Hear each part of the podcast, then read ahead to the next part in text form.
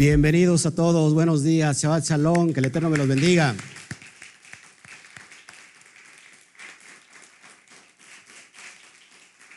día de hoy estamos muy contentos por el tema que vamos a tratar. La verdad es bien interesante, bien importante. Uno de los textos eh, de mayor incomprensión contextual. O sea, es uno de los textos que no, que no eh, se ha mal, malinterpretado durante mucho tiempo. Entonces, por eso es muy importante que, que hoy puedas tú escuchar este tema muy a, lo que estamos tratando. A rato vamos a tratar la, el tema de los, de los misbot, de los mishpatim. Y entonces eh, es por eso muy importante que escuches hoy este tema. Así que ayúdame a compartir, por favor. Voy a meterme a, mi, a mi YouTube para estar ahí saludando a todos los que nos están empezando a ver.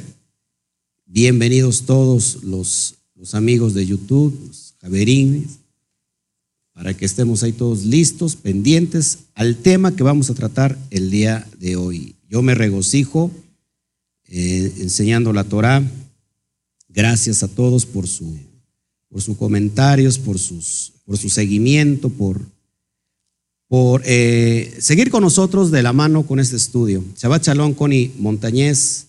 Saludos, Rue, me dice y les manda saludos a toda la quejilá. ¿Cómo le contesta la quejilá? va Shalom.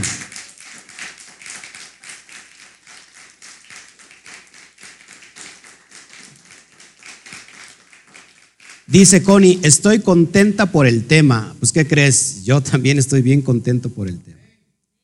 A Luis Pérez también, Shabbat Shalom, familias. Él se congrega con nosotros ya virtualmente desde, Santo Domingo. Denle un fuerte aplauso a Santo Domingo.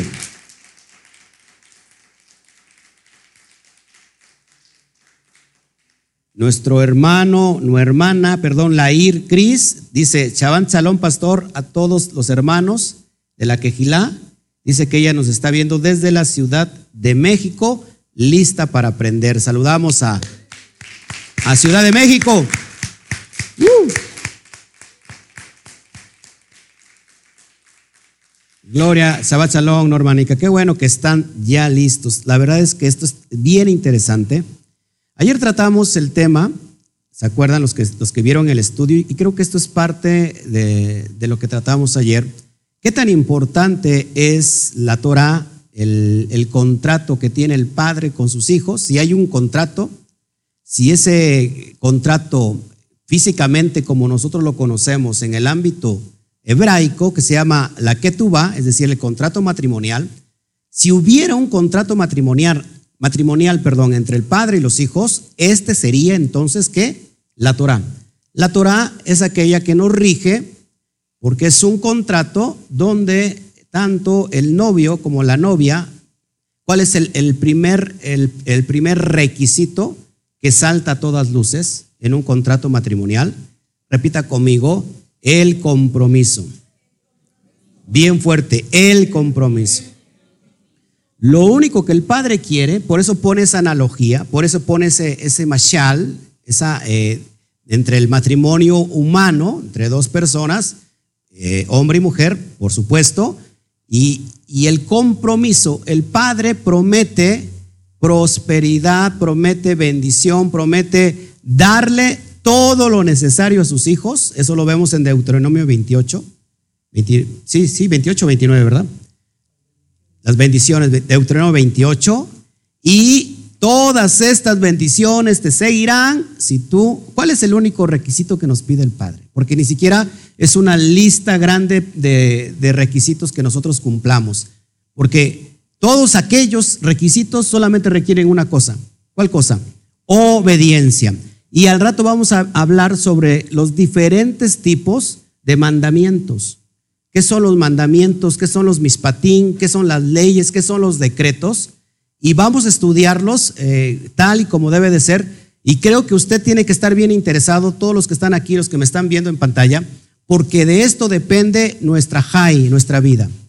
Si nosotros logramos entender esto, vamos a pasar al siguiente nivel.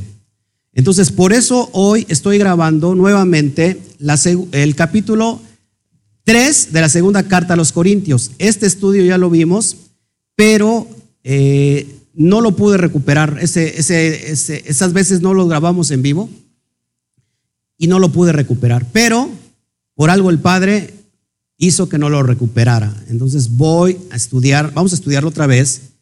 Y este texto, de aquí se extrae la el famosa frase de, hey, que dice, la letra mata y el, más el espíritu vivifica. Y mucha gente ha malinterpretado ese contexto y vamos a ver desde qué perspectiva está hablando Pablo, si realmente la letra mata. Y yo les voy a decir que sí mata, pero a rato les van a entender qué es lo que mata.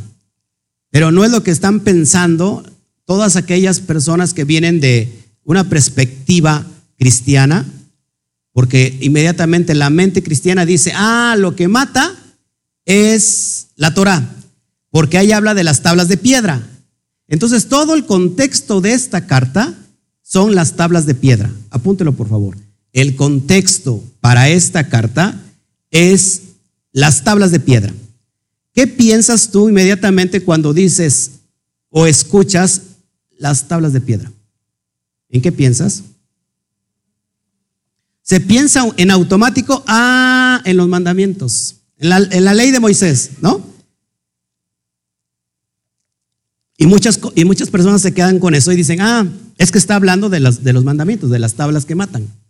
No se está refiriendo a esas tablas de piedra y ahorita vamos a ver por qué. ¿Sale? Entonces, saludos, Consuelo González, Shabbat Shalom. Ella está lista ya para la instrucción desde New Jersey. Nos siguen varios hermanos en Estados Unidos, en New Jersey. Lo que, lo que tengo la duda, Consuelito González, es que eh, todos los que están ahí se conocen, los que nos están siguiendo, o son muy independientes. Es la pregunta que yo les tengo.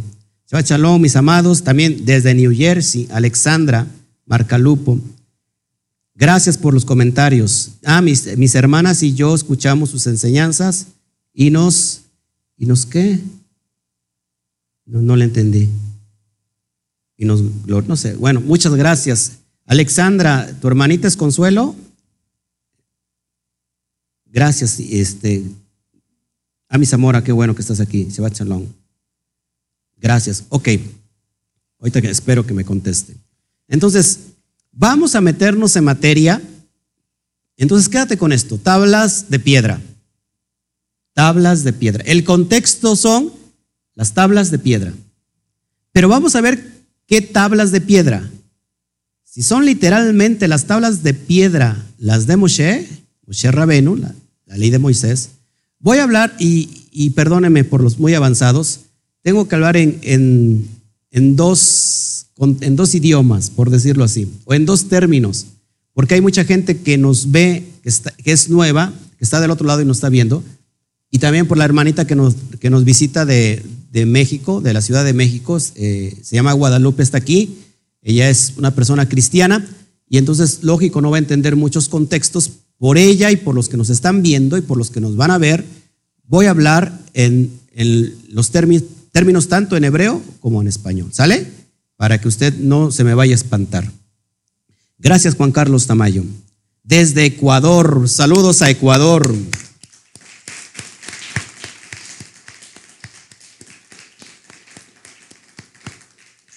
Gracias, gracias a todos. Ok, ya se está, ya está conjuntando todas las naciones del mundo. Bueno, ahora sí, vamos a meternos en materia y por favor, esta es la carta que yo les quiero entregar, la preciosa carta, segunda carta a los Corintios, que está pasando aquí, ah, no estaba encendido, vámonos para allá. Y esta carta, como subtítulo puede llamarse Servidores del Pacto Renovado.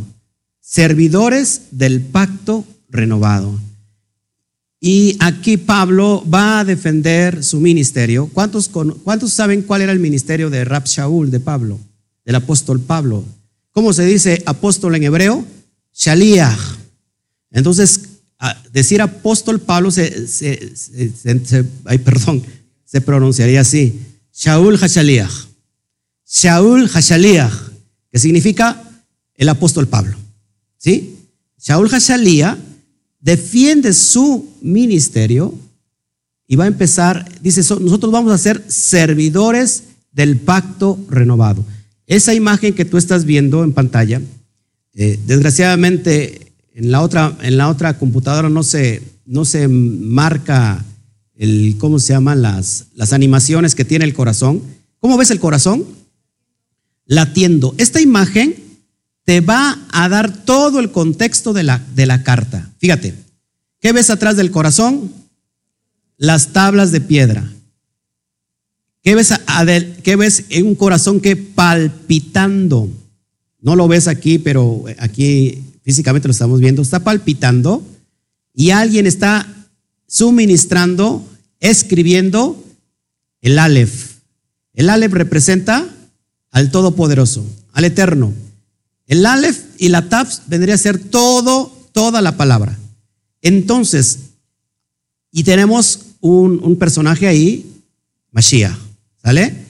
Mashiach o el Mesías, para que puedan entender. Ahora, lo que tú estás viendo te está dando todo el contexto en general. Esas tablas de piedra, ve apuntándolo de una vez, vamos a develar el asunto. Esas tablas de piedra son en realidad, hace referencia al corazón, al corazón, al lev. ¿Y por qué les dije que pusieran mucha atención hoy? Porque resulta que muchos de nosotros solamente hemos cambiado el lenguaje, el dialecto, el idioma, pero no hemos cambiado el lev, el corazón. Tenemos un corazón, o el contexto era un corazón de piedra, tan duro como las tablas de piedra. El propósito del pacto renovado, que ahorita lo vamos a explicar, es que ese corazón duro se convierta ahora en qué? En un corazón de carne. Y para eso, mi hermano, híjole, cuesta mucho trabajo. ¿Por qué cuesta mucho trabajo? Porque no hemos entendido todavía aún nada. O si son hermanas, qué bueno, me da mucho gusto. Pues invítenme a New Jersey, yo voy para allá. ¿eh? Allá hacemos un, una transmisión en vivo con todo gusto. Eh, ok, el hermano se ríe, Toño, porque ya sabe que va a ir conmigo. Bueno, eso sí lo deja su, su esposa, ¿verdad? Porque eso sí lo deja la esposa. Entonces vamos a meternos en materia, ¿sale? Esto es bien palpitante para mí, bien emocionante, porque siempre, siempre yo, en realidad, me está hablando siempre a mí. Se movió ahí en el PowerPoint, pero no te preocupes, ahí lo tenemos nosotros bien en pantalla. Capítulo 2, capítulo 3, perdón, de la carta número 2. Y Pablo comienza con esta carta. ¿Comenzamos otra vez a recomendarnos a nosotros mismos? ¿O tenemos necesidad como algunos de cartas de recomendación por vosotros? o de recomendación de vosotros. ¿Qué es lo que está diciendo aquí Pablo? Pablo había tenido problemas, ya vemos en la carta primera, problemas con su ministerio. ¿Cuáles eran los problemas que tenía Pablo? ¿Se acuerdan cuál era el problema? El problema era que algunos decían, tú no eres apóstol, tú no, eres un verdadero apóstol, tú no eres un verdadero shalíah. ¿Cuál era el, el pretexto? Porque decían ellos, un cierto grupo, sobre todo los de la circuncisión, es decir, los prosélitos, los que pasaron por los 18 pasos de Shammai, los que se, se convirtieron al judaísmo y después recibieron al Mashiach, esos los atacaban y otros grupos. ¿Qué decían? ¿Cuál era el pretexto de que él supuestamente no era un Shaliach verdadero?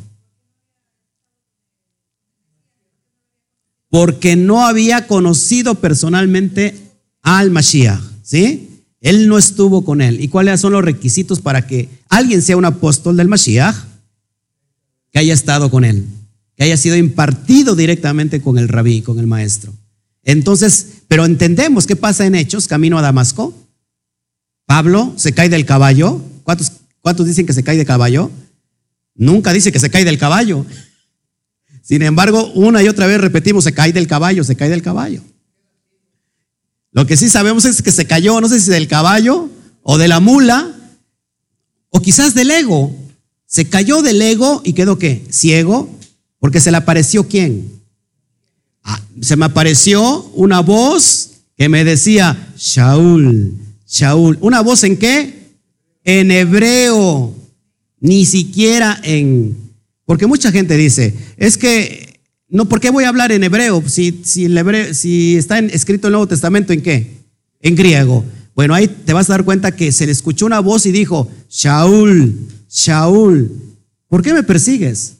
¿Una voz en qué? En hebreo. ¿Quién le hablaba? Mashiach. Se le aparece, lo, le, le imparte el propósito y esto le llevó a Pablo de la noche a la mañana. ¿Cuántos años le llevó entender que se le aclaran todas las ideas? 14 años. Luego viene una persona y dice, ah, ya voy a poner mi, congregación y voy a empezar a, hacer mis videos de la noche a la mañana. Hermano, si a Pablo le llevó 14 años, imagínate. Eso es impresionante porque ese es el contexto. Pablo había sufrido después de eso. Pablo, ojo, fue testigo de la muerte de Esteban. ¿Se acuerdan? Y mucha gente no, no, no, este, no ha sabido esto, que mismo Pablo fue copartícipe del asesinato de Esteban. Él perseguía no a los cristianos. ¿Por qué no perseguía a los cristianos? Porque no había. Lo que estaba persiguiendo era el grupo llamado los del camino o los Nazratín. ¿Qué, qué grupo era ese? El grupo que había dejado Mashiach. Comandado, comandado por quién? ¿Quién después de la muerte y resurrección del rabí? Santiago, su hermano llamado Jacob. Mucha gente no sabe por qué Santiago si se llamaba Jacob, ¿por qué Santiago? Bueno, porque empezó la iglesia romana a decirle San Jacob, San Jacob, Santiago, hasta que se quedó con Santiago. Santiago era el líder y entonces él perseguía a ese grupo. ¿Cuál era? Porque, ¿Cuál era el motivo que los perseguía? El motivo era porque habían creído en el Mashiach. Después él se convierte a Pablo y después le va como en feria. Mucha gente aceptó a Pablo, porque él era un erudito, un sabio de la Torah. Pero otra gente dijo, no, tú no, tú eres, tú no, eres, tú no eres un verdadero Shalía. Entonces, por eso Pablo dice, vuelvo otra vez a, a recomendarme, vuelvo a recomendar ante ustedes que no les basta todo lo que es lo que he hecho por ustedes. Que no han visto mi, mi ¿cómo se llama? Mi trabajo. Que no han visto cómo, cómo me muero por las almas, que no han visto mi obra aquí, mi obra allá. Otra vez quieren que yo me, vuelva a recomendar con ustedes. ¿Tengo necesidad de eso? O sea, todavía la gente había, había dentro de esa gente, gente negativa que no creía en el ministerio. Dice, otra vez tengo que traer carta de recomendación. O de recomendación de vosotros. Y fíjate lo que sigue diciendo, esto es bien impresionante. Dice, nuestras cartas sois vosotros, escritas en nuestros corazones. Subraya eso, porque ese es el contexto de todo. Shabbat Shalom, eh, Scott, ya estábamos ahí en contacto. Sí, pasó 14 años en luchas internas, así es. Él nos escribe desde Nicaragua. Saludos a Nicaragua. Un fuerte aplauso a Nicaragua.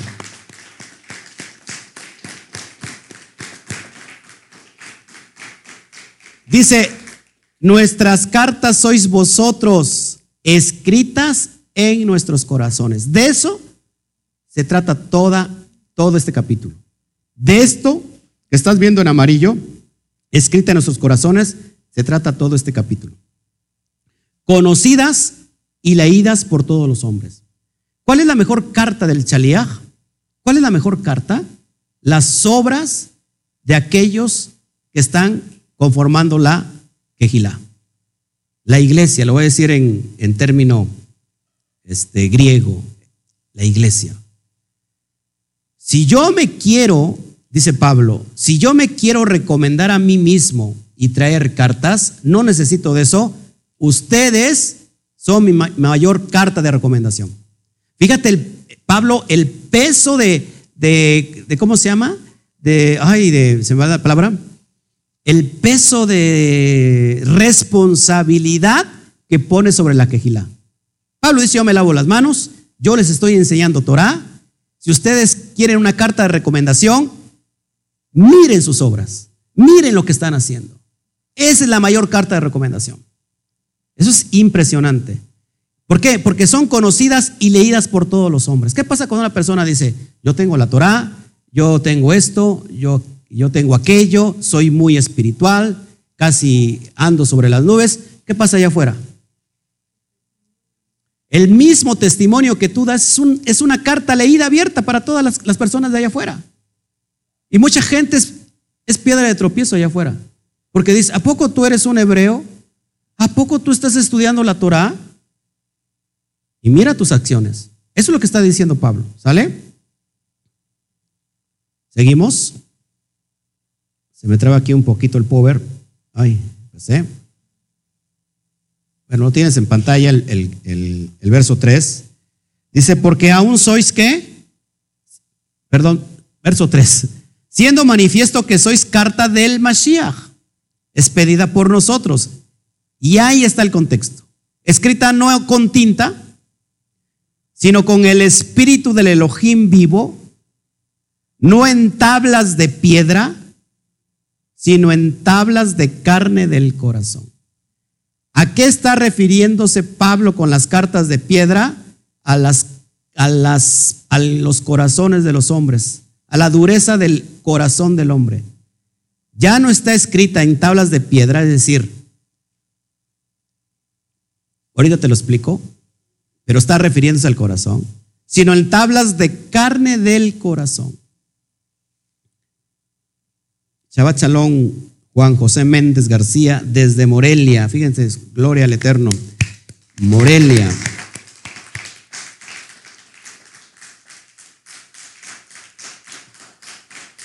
Importante esto, ok. El verso 4 dice, y tal enseñanza y tal confianza, no ha aparecido aquí, y tal confianza tenemos mediante Mashiach para con Elohim. No que seamos competentes por nosotros mismos para pensar algo como de nosotros mismos, sino que nuestra competencia proviene de Elohim. Es decir, no es con tu propio esfuerzo. Lo único que se necesita para tener un corazón de carne y dejar el corazón de piedra es un corazón contrito y humillado. Nosotros le conocemos como Teshuvah. ¿Qué es Teshuvah? Arrepentimiento. Volver. ¿A dónde vas a volver? ¿A dónde vas a regresar? Teshuvah significa regresar. A la casa del Padre. A las sendas antiguas. Ahí es donde tienes que volver. ¿Cuál es? Y no es con tu esfuerzo. Porque no es lo que mucho que puedas saber tú de la Torah si tu corazón sigue endurecido. ¿Cuántas personas hemos visto que a lo mejor se han circuncidado la carne sin antes circuncidado el corazón? ¿De qué sirve? No sirve de nada ni tampoco lo otro, ¿eh? Ni tampoco sirve que tu corazón esté circuncidado según tú y no vayas a la circuncisión física. Una cosa lleva a la otra. Nadie puede decir yo tengo un corazón circuncidado. Gloria al Eterno. Wow, aleluya. ¿Y qué esperas para circuncidarte entonces la carne? Una cosa lleva a la otra. ¿Todos aquí? Bueno, entonces verso 5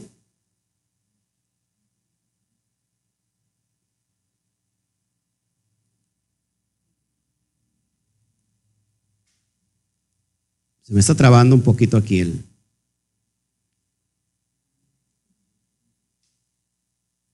¿Estamos entendiendo? Verso 6, ¿verdad?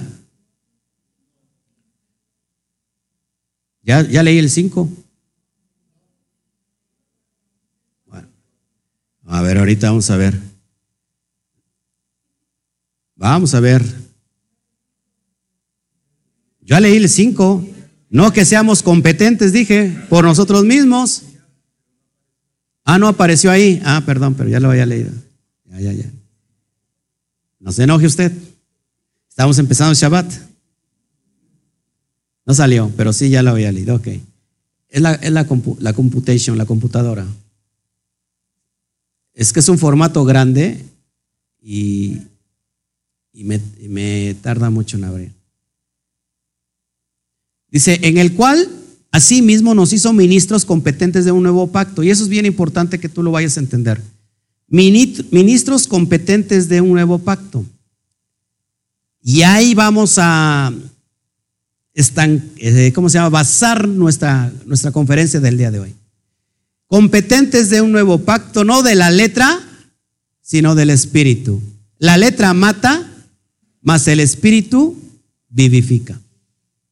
Ahora, préstame tantito tu atención. Para analizar esto, si lo leemos aisladamente con una mente cristiana, ¿qué pensamos en, en, inmediato? Ah, el nuevo pacto. Es decir, este pacto quitó el antiguo pacto. Ese es un nuevo pacto que está trayendo Pablo y que trajo el Mesías. Dice el nuevo pacto no de la letra, sino del espíritu, porque la letra mata, mas el espíritu vivifica. Y vamos a ver qué dice a todo esto y vamos a explicar paso por paso para, para empezar qué es el nuevo pacto. Está haciendo referencia en realidad a un nuevo pacto, desechando el antiguo pacto, como han llamado a muchos, es decir, la ley de Moisés, o está hablando exactamente del mismo pacto, nada más que renovado. Y vamos a entender eso. La palabra que tú ves ahí, nuevo pacto, en el hebreo es Brit Hadashah. ¿Qué significa Brit Hadashah? Es precisamente eso, pacto renovado. Mateo 26, 27 al 28, dice así, dice, y tomando la copa, el propio Mashiach va a hacer referencia de este, de este, de este nuevo pacto, lo va, lo va a tomar como referencia, dice, y tomando la copa, y habiendo dado gracias, les dio diciendo, bebé de ella todos. Dice, porque todo, porque esto es mi sangre del nuevo pacto que por muchos es derramada para remisión de los pecados. Si te das cuenta, el propio Mashiach menciona el nuevo pacto. ¿Acaso el Mashiach trajo un nuevo pacto? ¿Acaso el Mashiach dijo, hey, olvídense de todo lo que está escrito en el Antiguo Testamento, eso ya no sirve, yo les traigo un nuevo pacto, llamado el pacto de la gracia. Tenemos que tener muy claro por qué toma Mashiach el nuevo pacto y te voy a enseñar a qué está haciendo referencia cuando dice, esta es la copa, en esta copa está mi sangre que representa, dice el nuevo pacto, el pacto renovado que por muchos es derramada para remisión de los pecados. Ya había explicado de las cuatro copas que se cenan en Pesaj. ¿Sí? Una de esas copas es para salvación. Hay cuatro copas. En, en cenamos, que es la cena es anual, una vez al año, el festejo. En el 15, en la noche del 15 de, de Aviv, se ponen cuatro copas. Una copa es para salvación. Una de ellas, de esas cuatro copas, es para salvación, para remisión, para redimir a Israel que está en pecado.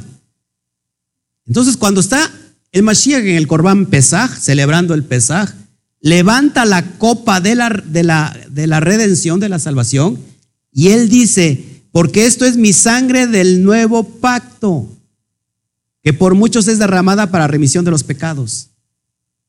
¿A qué nuevo pacto está haciendo referencia? Esto es bien importante, hermanos. Porque mucha gente lee esto fuera de contexto y se vuelve un pretexto y ya se creó una nueva denominación y una nueva doctrina. Vamos a ver a qué está haciendo referencia el apóstol Pablo, perdón, eh, Mashiach. Tan solo para decirte que, que lógico, Mashiach dijo, yo no he venido a abrogar, a cancelar, a anular la ley y los profetas. Yo no he venido a eso. Yo he venido a cumplir la Torah. Cumplir la Torah es darle el contexto verdadero. Eso es un hebraísmo que significa un maestro enseñando Torah, he venido a interpretar correctamente la Torah. Después dijo, todos aquellos que me quieran seguir, niéguese a sí mismo, tome su cruz y sígame. Guarde los mandamientos que os he enseñado. Enseñándoles que guarden todas las cosas que os he enseñado. ¿Qué enseñó el Mashiach? ¿Filosofía? ¿Qué enseñó? ¿Mensajes emotivos? ¿Qué enseñó? La Torah. Todos los días estaré con ustedes. ¿Por qué estará con, con nosotros? Porque, porque, porque, porque estará todo, porque el Mashiach está todo, todo el tiempo con nosotros. ¿Por qué? ¿Cuál es el espíritu del Mashiach para empezar? La misma Torah, la misma palabra. Es decir, si usted está en usted todas esas cosas que enseñé y los guarda, que son los preceptos, los misbot, el Padre está con ustedes. ¿Por qué? Porque ese es el espíritu, la Torah, la palabra. Entonces el pacto fue renovado varias veces, ayer hablé de eso. Varias veces fue renovado. Para, una vez más, ahí tienes en pantalla pacto renovado, que significa Brit Hadashah, pacto renovado. ¿Cuánto fue renovado? Varias veces fue renovado para adaptarlo a las nuevas circunstancias. Éxodo 20, 21 al 20. ¿Qué, sucede ahí? La entrega de la Torah en Sinaí. Y esto sucede en Shavuot. Ayer lo enseñé eso. Por eso te digo que esto es un mensaje que está conectado y que también está conectado al que sigue. Fue renovado, fue dado primero en Shavuot. Después fue renovado nuevamente. ¿Por qué fue renovado? ¿Se acuerdan? ¿Por qué fue renovado? Porque quebraron las tablas. Moshe quebró las tablas por la desobediencia, la idolatría del pueblo y una vez vemos en Éxodo 34, 1 y verso 27 al 28, una vez más, la entrega de las segundas tablas. Las mismas tablas, ya lo enseñé ayer, por favor, conéctate y mira el video de ayer. Las mismas tablas primeras, así como las mismas, perdón, las tablas primeras fueron entregadas de nuevo, otras tablas nuevas, pero exactamente con lo mismo que, está escrito, que estaban escritos en las primeras tablas. Y esto sucede en el día de Yom Kippur. Yom Kippur, eso es bien impresionante, hermanos, porque acá conectamos algo bien profético que mucha gente no entiende.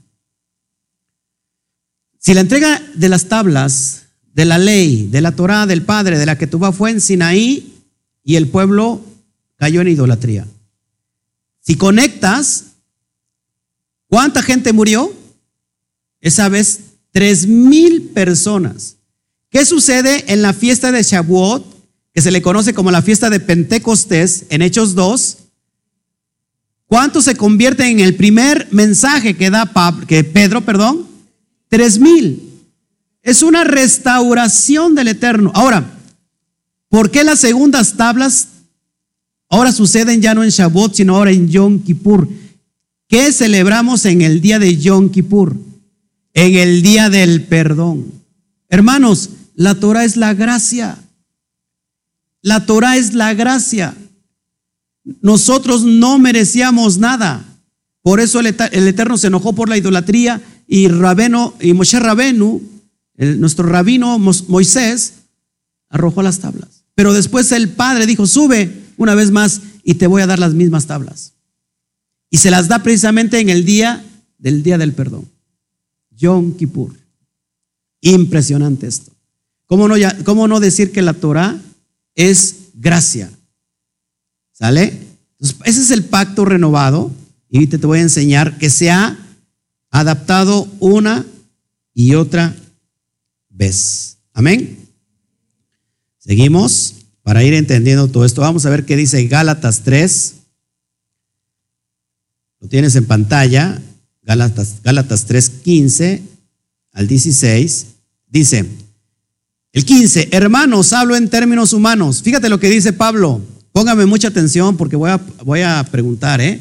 Voy a preguntar, quiero que esto se les quede bien claro. Hermanos, está hablando Pablo, hablo en términos humanos, un pacto, aunque sea de hombre, una vez ratificado, nadie lo invalida ni le añade. Un pacto, aunque sea de hombre, Una vez que ha sido ratificado, ¿qué es, es ser ratificado? Una vez que ha sido confirmado, una vez que ha sido sellado, ¿qué dice? Ya nadie le quita ni le añade, aunque sea de hombre. Nadie lo invalida, aunque sea de hombre, haciendo referencia entonces que hay un pacto del eterno. Ahora bien, en Abraham fueron hechas las promesas. ¿Cuáles promesas? Las promesas de redención. En ti serán benditas todas las naciones de la tierra. Y a su simiente, no dice a las simientes, si habla, como hablase de muchos, sino como de uno. ¿De quién está hablando? De la, del Mashiach. Y a tu simiente, la cual es Mashiach, la cual es el Mashiach. Sigo. Aunque se me traba aquí un, un, un buen. Verso 17. Esto pues digo, el pacto previamente ratificado por Elohim para con Mashiach, la ley que vino 400 años después, aquí, aquí, está haciendo referencia al pacto que se entregó en Sinaí. 430 años el pueblo estuvo en esclavitud. Dice, el pacto que vino 400 años después no lo abroga, es decir, no lo quita para invalidar la promesa. Y Pablo dice esto y tienen que entender muy claro esto. Luego, la ley es contraria a las promesas de Elohim. ¿Qué dice Pablo? En ninguna manera. Porque si la ley dada pudiera vivificar, la justicia fuera verdaderamente por la ley. ¿Qué, qué es necesario para que esta Torah, esta ley pueda vivificarte? Que tengas un corazón completamente de carne. Porque resulta que si tú tienes un corazón duro, puede venir la Torah y no hace nada en ti. No porque no tenga poder la Torah, ¿eh? Porque el mismo David dice, la ley es la que convierte el alma. Claro, cuando el hombre abre su corazón y está dispuesto a recibirlo. ¿Sale? Entonces Pablo acá está poniendo eh, el, contexto y dice, no, no, la ley, la ley no invalida la promesa, no es contraria. La ley no es contraria a la promesa del Eterno. Entonces, estar diciendo que gracias a los méritos de uno, de uno que iba a venir en el primer siglo, el Mashiach, por ser sádic, por ser un sadiquín, por ser un justo, iba a traer la reunificación de ese pacto dado a los hombres. No podía entrar porque había una condena, la condena del pecado, por la desobediencia del hombre. Y este tiene que tener la condición de un corazón de carne para que entonces pueda entrar la Torah. Y te vamos a explicarlo más adelante. Es, parece como que un, un, este, un rompecabezas, pero en realidad es bien importante. Entonces, la última renovación fue profetizada por Jeremías. Y es la que hace referencia a Pablo y es la que hace referencia el Mashiach. ¿Cuándo sucedió esta última, última renova, renovación? Jeremías 31, 31 al 34, y vamos a leerlo, por favor. Dice, he aquí que vienen días, dice el Eterno, ojo, en los cuales haré, ¿qué? Nuevo pacto con la casa de Israel y con la casa de Judá. Hasta este punto quiero que veas bien tu Biblia, tu Torah. Aquí el Padre está hablando al profeta Jeremías. Dice, he aquí que vienen días, dice el Eterno, no dice Jeremías, no dice Pablo, dice el propio Eterno, dice, en los cuales haré nuevo pacto. Subraya ahí la palabra es pacto renovado. Con la casa de Israel y con la casa de Judá. Hará un cambio de pacto, será otro cambio diferente, porque mucha gente toma esto fuera de contexto. Fíjate lo que dice el, el, verso 32. No como el pacto que hice con sus padres el día que tomé su mano para sacarlos de la tierra de Egipto, porque ellos, ¿qué dice? Invalidaron mi pacto. ¿Cuándo invadilaron, perdón, invalidaron su pacto? Cuando fueron desobedientes, cuando fueron idólatras. Dice, aunque yo fui un qué, un marido para ellos, dice el Eterno. Ahí está la que tú vas. ¿Qué tú vas a querer, mi chico? verso 30 y 33. Pero este es el pacto que haré con la casa de Israel. Nótese cuál es el pacto. Después de aquellos días, dice el Eterno, daré mi ley en su mente y las escribiré en su corazón. Y yo seré a ellos por Elohim y ellos serán, me serán por pueblo. Y no se enseñará más a ninguno a su prójimo ni ninguno a su hermano diciendo, conoce al Eterno, porque todos me conocerán desde el más pequeño de ellos hasta el más grande, dice el Eterno, porque perdonaré la maldad de ellos y no me acordaré más de su pecado. ¿Cuál es el nuevo pacto entonces?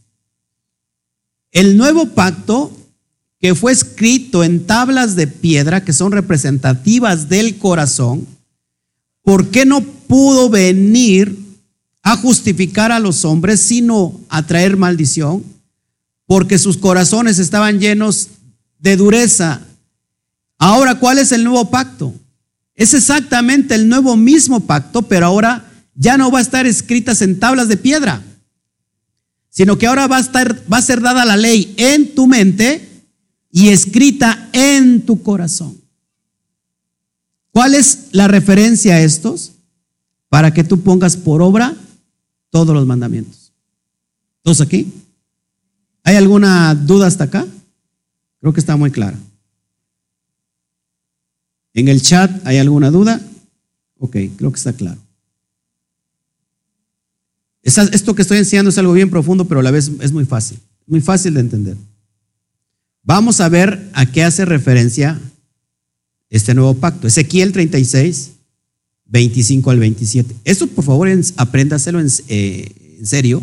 Aprendas esta, este tema porque creo que es el punto de partida para entender toda la cuestión de, de la Torah, de la ley. Dice Ezequiel, verso 25, esparciré sobre vosotros agua limpia. Subraya eso, agua limpia significa, tiene que ver con la palabra, con la Torah. Y seréis limpiados de todas vuestras inmundicias y de todos vuestros ídolos, os limpiaré. ¿De qué nos va a limpiar el Eterno con su palabra, con su Torah? De la idolatría. Verso 26. Dice, os daré, ojo aquí, ahí, viene la clave del nuevo pacto. Os daré corazón nuevo y pondré espíritu nuevo dentro de vosotros y quitaré de vuestra carne el corazón de piedra. Y os daré un pacto, perdón, y os daré un corazón de carne. ¿En qué estriba toda esta cuestión del nuevo pacto? De que ahora tienes que tener un corazón de carne. ¿Quién te va a dar el corazón de carne? El Padre. El Padre promete cambiar el corazón duro por un corazón de carne. ¿A través de quién? A través de un mediador, de un sádic, de un justo llamado Yeshua HaMashiach. Es lo que está haciendo referencia al, pacto renovado. ¿Te das cuenta que no tiene nada que ver con la ley? La ley quedó caducada, la ley quedó fuera, no la obedezcamos, nosotros solamente obedecemos nuestras emociones. ¿Cuántas veces, hermanos, cuántas veces han escuchado en la cristiandad, por ejemplo? Tuvimos un, un culto bien poderoso. Ah, eso sale la gente, bien poderoso, intenso. ¿Qué pasó? ¿Qué palabra dieron? ¿Cuál fue? No, no hubo, no hubo estudio, no hubo palabra. Fue pura adoración y fue puro llorar y todo. No hubo estudio, imagínate. Estuvo la presencia bien fuerte. La presencia es la propia es la, es la Torah, es la palabra del Eterno. ¿Qué sigue? ¿Qué, ¿Qué sigue pasando? Que solamente se vive, solamente de emociones y no logramos captar lo que el Padre nos está queriendo verdaderamente decir. Yo escucho personas que salen en el internet, muchos, ay, eh, me fui arrebatado al tercer cielo y, otro fui llevado al infierno y les voy a dar este mensaje, estos es los últimos tiempos. Y les habla de mensajes que según es una profecía que, y tiene muchas vistas. Y nunca, supuestamente, el Espíritu le habló de las cosas tan importantes que, es esto, que es la verdad. Entonces nos damos cuenta que todo solamente es que una ciencia ficción emocional. Solamente se vive de la emoción. Psicología. Nosotros entendemos que cuando un culto es poderoso, es que el Padre te está hablando. Está diciendo, cambia tu corazón de piedra. Necesitamos un corazón de carne, obedece los misbot, obedece los mandamientos. De nada te sirve que tú me estés llorando aquí. De nada te sirve que, te estés lamentando si allá afuera no llevas a cabo los, lo que yo te estoy mandando. Eso es un mensaje poderoso. A un mensaje que te haga cambiar. No es la emoción, porque sales y, ay, wow, qué padre, estoy liberado. Y mira, qué padre, estuvo preciosa la unción. Y, al segundo día estás igual. No, la palabra de la Torah te tiene que cambiar la dureza de tu corazón. Te tiene que transformar el alma. Amén. Eso es lo que está, está queriendo decir todos esos textos que te estoy hablando. Seguimos. Verso 27. Ojo, antes de leer este versículo. ¿Cuántos de ustedes en la cristiandad pidieron el Espíritu Santo? Lléname de tu Espíritu Santo. Hermana Guadalupe, ¿cuántas veces pidió, lléname de tu Espíritu Santo? Nosotros pedimos siempre eso. ¿Y qué era, y qué era ser lleno del Espíritu? Algunos temblar, hablar en lenguas, algunos danzar en el Espíritu, caerse, otros cachetear, otros no sé qué tantas cosas, pero eso era ser lleno del Espíritu, es decir, lléname de una emoción, quiero sentir la emoción. Mira cuál es el contexto para que el Padre te dé el Espíritu. Verso 27 es muy importante. Y pondré dentro de vosotros mi espíritu. Ahí está hablándole el Padre. Mi Ruach, Ruach HaKodesh. Espíritu Santo. Lo que se ha conocido como Espíritu Santo es Ruach HaKodesh. Espíritu de santidad. Mi espíritu. Pondré sobre vosotros mi espíritu. Dentro de ustedes mi espíritu. Y haré que qué? Que andéis en mis estatutos y guardéis mis preceptos y lo pongáis por obra. ¿Para qué la llenura del Espíritu? Para que obedezcas lo, que está escrito. Es una persona que está llena del Espíritu y a lo mejor puede temblar porque la presencia se siente, está muy bien. La persona puede llorar también. Yo lo hago continuamente, yo lloro cuando siento la presencia. Puedo caer de rodillas, sí, también. Me puedo quebrantar, por supuesto. Pero ¿cuál es el verdadero propósito después de que me levanto de ahí? que mi vida está siendo restaurada, que mi vida está siendo cambiada, que estoy obedeciendo lo que está escrito. Si está diciendo, tienes que guardar el Shabbat a rajatabla, lo guardo y punto. Ahora vamos a hablar de los mandamientos que no entendemos y de los mandamientos que sí entendemos. Y los que no entendemos nos cuesta mucho trabajo obedecerlo. Porque el hombre quiere ser como el eterno, como Dios. Ah, no, pues yo no lo entiendo, que venga Él y que me lo explique.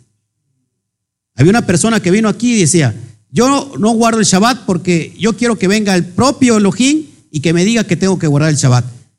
Y lo que está escrito aquí, ¿qué? ¿No lo dijo Elohim? Sí, sí, sí, pero que venga él y que me lo confirme. Imagínate, el propio Eterno guardó el Shabbat. Génesis capítulo 2, 1 al 2. Dice que él guardó el Shabbat. El seis días hizo toda la obra y en el séptimo reposó de toda su obra. Guardó el Shabbat. Y lo santificó. Y ahora tú dices, ah, yo porque tengo que borrar el Shabbat. Se, me hace muy religioso. Ya, ya, están, ya están hablando ahí de arriba, ¿eh? Ah, entonces, exactamente. Eso no lo guardan, pero toman cosas de la ley que dicen ellos que ya caducó, como son los diezmos, las ofrendas, como son las primicias, que ni siquiera es en la fecha correspondiente, ¿no? y toman las bendiciones. Tampoco tomen las bendiciones, porque las bendiciones son de la ley. No sé si me explico. Entonces seamos, a veces la, palabra es, es dura, es fuerte, pero ¿qué puedo hacer? Así es la verdad. Sí, entonces ¿para qué queremos el Espíritu? ¿Para qué? Para obedecer. Cuando veas a una persona y le dices, yo estoy llena del Espíritu, tú dile, ¿estás obedeciendo la Torah? Y te dice, ¿y qué es eso? ¿Es loco? ¿Qué no es que la letra mata? Tú no tienes el Espíritu del Eterno. Todo aquel que tiene el Espíritu del Eterno es que está obedeciendo la Torah. Punto. Se tenía que decir y se dijo. Romanos 7. Dice, fíjate lo que dice el propio Pablo de la ley. De manera que la ley a la verdad es santa. El mandamiento santo, justo y bueno. Pablo no está diciendo que la ley es mala. Pablo no está diciendo que la ley es injusta. Dice una vez más, la ley a la verdad es santa. El mandamiento es santo, justo y bueno, porque sabemos que la ley es espiritual, mas yo soy carnal vendido al pecado. Ah, Pablo dice, hace referencia a la carne dura del corazón, a la carne, a la carne de, al corazón de piedra. La ley es espiritual. ¿Saben que la Torah viene de los Shamaín, viene de los cielos? La Torah no es terrenal. La Torah es espiritual. Pero dice, yo soy vendido al pecado porque todos nosotros tenemos que el Yetzer Hará, la mala inclinación, que se conoce en hebreo como el pecado. ¿Qué hace el Yetzer Hará? Te inclina a no querer obedecer la ley. Entonces, en pocas palabras, ¿quiénes? Todos aquellos que dicen que la ley ya no, están inclinados a qué? Al mal. Por mucho que diga soy un santo, soy un kadosh, soy, tengo sueños, Dios me habla todos los días. Wow. Está inclinado al mal. El espíritu te va a llevar todo lo contrario. Verso 16. Y si lo que no quiero esto hago, apruebo que la ley, una vez más, es buena. El Yeser Karar dice, te lleva a hacer lo que el espíritu no quiere. ¿Cuántos de nosotros hemos pecado por el Yeser Es decir, tienes preceptos, tienes mandamientos y de repente te obliga la carne a quebrantar la Torah. Por ejemplo, una de las leyes que ahora lo vamos a, hablar, a estudiar, una de las leyes es la cuestión de, la, de Levítico 11, de las leyes dietéticas. No comas carne de cerdo y te pone todas las cuestiones que no puedes comer. Yo no entiendo por qué no el, cerdo, pues total, un taquito de esto me hace, no me hace daño. Porque como no lo entiendo, hermano, estás quebrantándola. ¿Qué te está haciendo ¿Qué te está haciendo el Yeter Hará? Llevando a hacer el mal que tu espíritu no quiere. Seguimos adelante para que vean. ¿eh? Vamos a ver porque la letra mata. Entonces, la renovación del pacto prometida a las dos casas de Israel, velo y grábatelo. A ver, les voy a poner aquí saludar, saludar, saludar, perdón. La renovación del pacto prometida a las dos casas de Israel no es la negación o abrogación de la Torah, sino la redención del corazón del hombre, cambiándole el corazón de piedra por uno de carne. Lo, leo una vez más. La renovación del pacto prometida a las dos casas de Israel, casa de Judá, casa de Israel, no es la negación o la abrogación de la Torah, sino la redención del corazón del hombre, cambiándole el corazón de piedra por uno de carne. ¿Es muy difícil entender eso? Pues no, la verdad es que no. Queda clarísimo que la ley, que la, la letra mata y el espíritu vivifica. A ver, déjame ver qué sigue para que les diga yo, ok, la letra mata y el espíritu vivifica. Fíjense, dos acepciones para entender esto. La letra mata. Sí, yo digo que la letra mata. Hay mucha gente que se me queda mirando. ¿Cómo, pastor? La letra mata la ignorancia. La letra mata la ignorancia. Y el espíritu vivifica la sabiduría. Otra acepción. La letra mata ¿Por qué mata la letra? A ver, ya tienes la idea.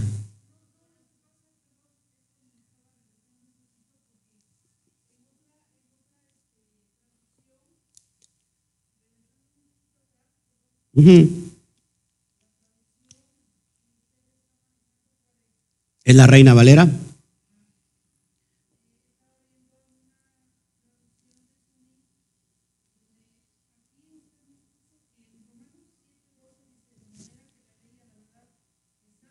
Buena, justa.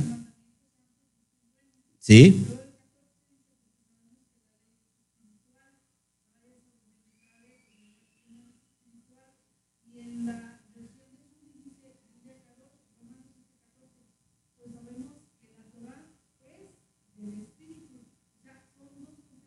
No es lo mismo. La Torah es del Espíritu. Ajá. Exactamente. Exactamente.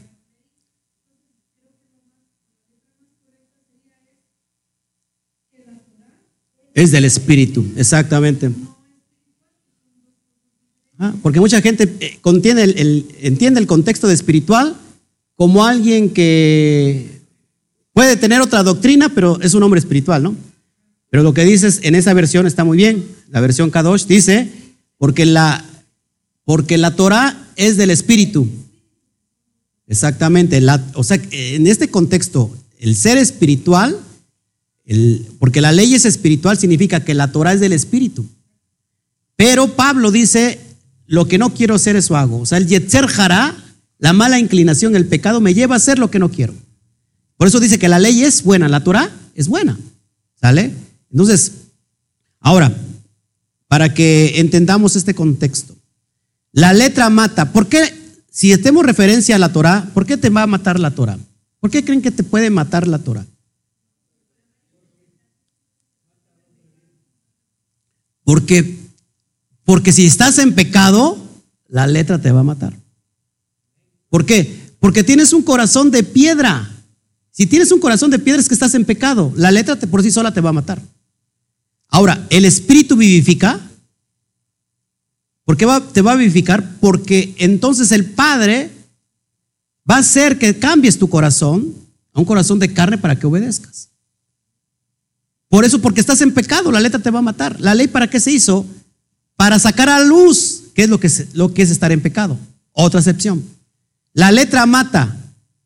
Por sí sola mata si no tienes el ruaj. ¿Por qué? Porque la vas a malinterpretar como tú quieras. Yo leí esto y sacas un contexto por aquí, un texto de allá y creas ahí una, una colcha de, retazos para protegerte, para cubrirte. Porque entonces, como no tienes el ruaj, sacas cualquier cosa. ¿Sí me explico? La letra mata si no tienes el ruaj. Entonces, aquí no hace, no hace referencia a la negación, a la abrogación de la Torah, sino en realidad que se cambie el corazón de piedra por uno de carne. Una persona que tiene un corazón de piedra, perdón, de carne, ¿qué hace? Va a obedecer lo que está escrito. A veces cuesta trabajo, hermanos. A lo mejor a algunos de ustedes les costó mucho trabajo. ¿No? Sí, bueno, dice ahí nos cuesta. Sí, a algunos nos cuesta. Por ejemplo, a mí en referencia de guardar el Shabbat, pasaron todavía como cuánto, hermanos, ayúdenme. Como un como seis meses, o sea, guardábamos ya el Shabbat y guardábamos también, todavía damos oportunidad al domingo. O sea, a veces ciertas cosas cuestan. Por ejemplo, yo, a mí lo que no me costó es dejar la carne de, cerdo, me gustaba. Me gustaba.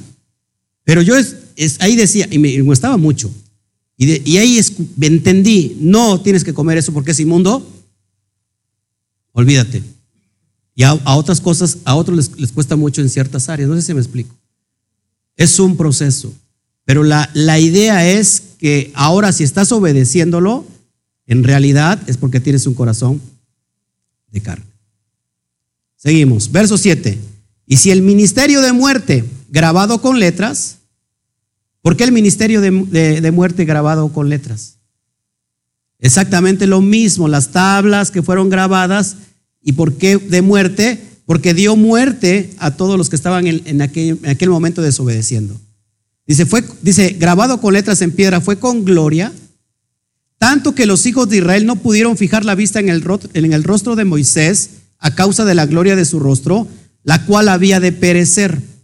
Es la pregunta aquí, ¿qué es lo que va a perecer? Va a perecer. ¿Qué, qué perecerá? ¿La Torah? La ley, mira lo que dice la versión Código Real. La misma, el mismo versículo, pero en la versión Código Real. Y si el ministerio que nos hace reos de muerte y que fue grabado con letras en piedras, fue resplandeciente, tanto que los hijos de Israel no pudieron fijar la vista en en el rostro de Moisés a causa del resplandor de su rostro, el cual se desvanece. Aquí ya cambia diferente, porque cuando leemos en la Reina Valera dice, el cual había de perecer, es decir, ya iba a morir esa Torah. No sé si me están entendiendo. Esta versión te lo dice. ¿Qué es lo que desvanece? El resplandor que tenía Moshe en su rostro. Porque cuando él estaba ante la presencia del Eterno, ¿qué dice? ¿Qué, cuenta, qué cuenta la Torah? Que su rostro resplandecía. Tanto que se tenía que cubrir también Moshe pero después de estar con él, ¿qué pasaba? No todo el tiempo estaba con el resplandor, no sé si me explico, sino que ese resplandor se desvanecía.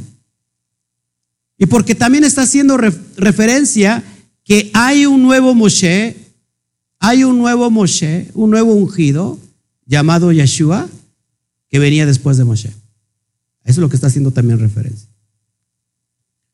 Verso, perdón, Éxodo 32, y vamos a ver ahí, y volvió Moisés y descendió del monte, trayendo en su mano las dos tablas del testimonio, las tablas escritas por ambos lados, de uno y otro lado estaban escritas. Aconteció que cuando él llegó al campamento y vio el becerro y las danzas, ardió la ira de Moshe y arrojó las tablas de sus manos y las quebró al pie del monte. Verso 27. Y él les dijo, así ha dicho el Eterno, el Elohim de Israel, Poned a cada uno su espada sobre su muslo, pasad y volved de puerta a puerta por el campamento y matad cada uno a su hermano y a su amigo y a su pariente. Verso 28. Y los hijos de Leví lo hicieron conforme al dicho de Moshe y cayeron del pueblo aquel día como qué? Como tres mil hombres. Dice una vez más, si el ministerio de muerte grabado con letras en piedras fue con gloria, tanto que los hijos de Israel no pudieron fijar en él ¿Por qué fue con gloria? ¿Por qué fue con gloria? ¿Qué les dije hace un rato en Hechos 2? ¿Qué pasó? En Hechos 2, en el primer discurso de, de Shimón, que fue, se convirtieron tres mil. Si viene a restituir a Israel, cuanto mayor viene lo que lo que ha de acontecer en los tiempos postreros. Estamos hablando de una bendición final a todos los que están esparcidos entre todas las naciones. A eso está haciendo referencia. Proverbios 3. Hijo mío, no te olvides de mi ley. Y guarda, perdón, y, y tu corazón guarde mis mandamientos. ¿Qué es el ministerio de muerte? También, hermanos, las tablas de piedra de nuestro corazón. Porque largura de días y paz te aumentarán. Nunca se aparten de ti la vida y la misericordia y la verdad. Átalas a tu cuello. ¿Qué dice? Escríbelas en la tabla de tu corazón. El ministerio de muerte grabado en piedra es el corazón que antes teníamos, que no podíamos obedecer. ¿A dónde nos llevaba? A la muerte. Porque por un hombre entró la desobediencia y la desobediencia llevó a la muerte. Por el postrer Adán, por otro hombre, por su justicia, por su obediencia, entonces nos vendrá la justificación. ¿Sí? Entonces ahí está el contexto de las tablas del corazón. Ella es el árbol de la vida, a los que de ella echan mano y bienaventurados son los que la retienen. Vamos a Proverbios 7 para ver las tablas del corazón. Hijo mío, guarda mis razones y atesora contigo mis mandamientos. Guarda mis mandamientos y qué? Y vivirás y mi ley como la niña de tus ojos. Lígalas a tus dedos y qué? Escríbelos en la tabla de tu corazón. ¿Por qué el ministerio de muerte? Cuando fueron grabadas esas piedras, porque teníamos un corazón de piedra. ¿Estás entendiendo el contexto? ¿Por qué el ministerio de muerte? En realidad la, la ley da muerte. Dice que la ley, dice, guarda mis mandamientos y vivirás. La ley da vida. Lo que te da muerte es el pecado que está en ti. No sé si me estoy explicando. Verso 8. ¿Cómo no será más bien con gloria el ministerio del Espíritu?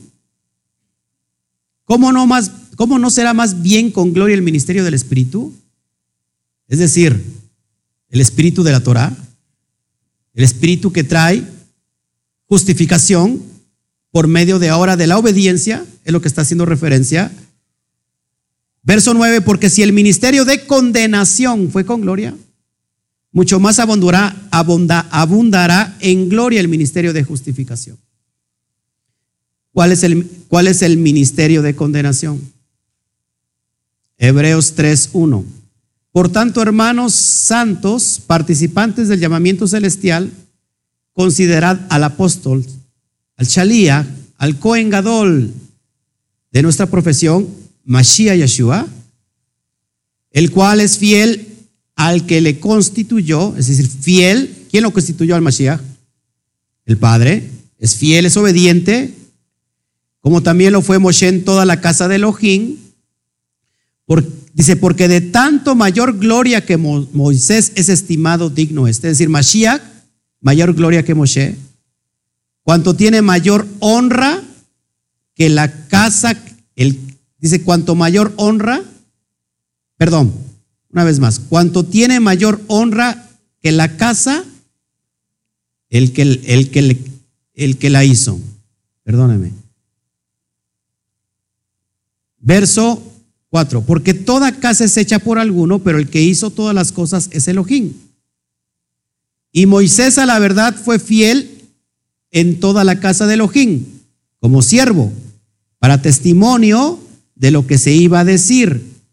Pero el Mashiach, como hijo sobre su casa, la cual somos nosotros, es decir, Israel, si retenemos firme hasta el fin la confianza y, y el gloriarnos en la esperanza. Es decir, el ministerio de condenación es el pecado.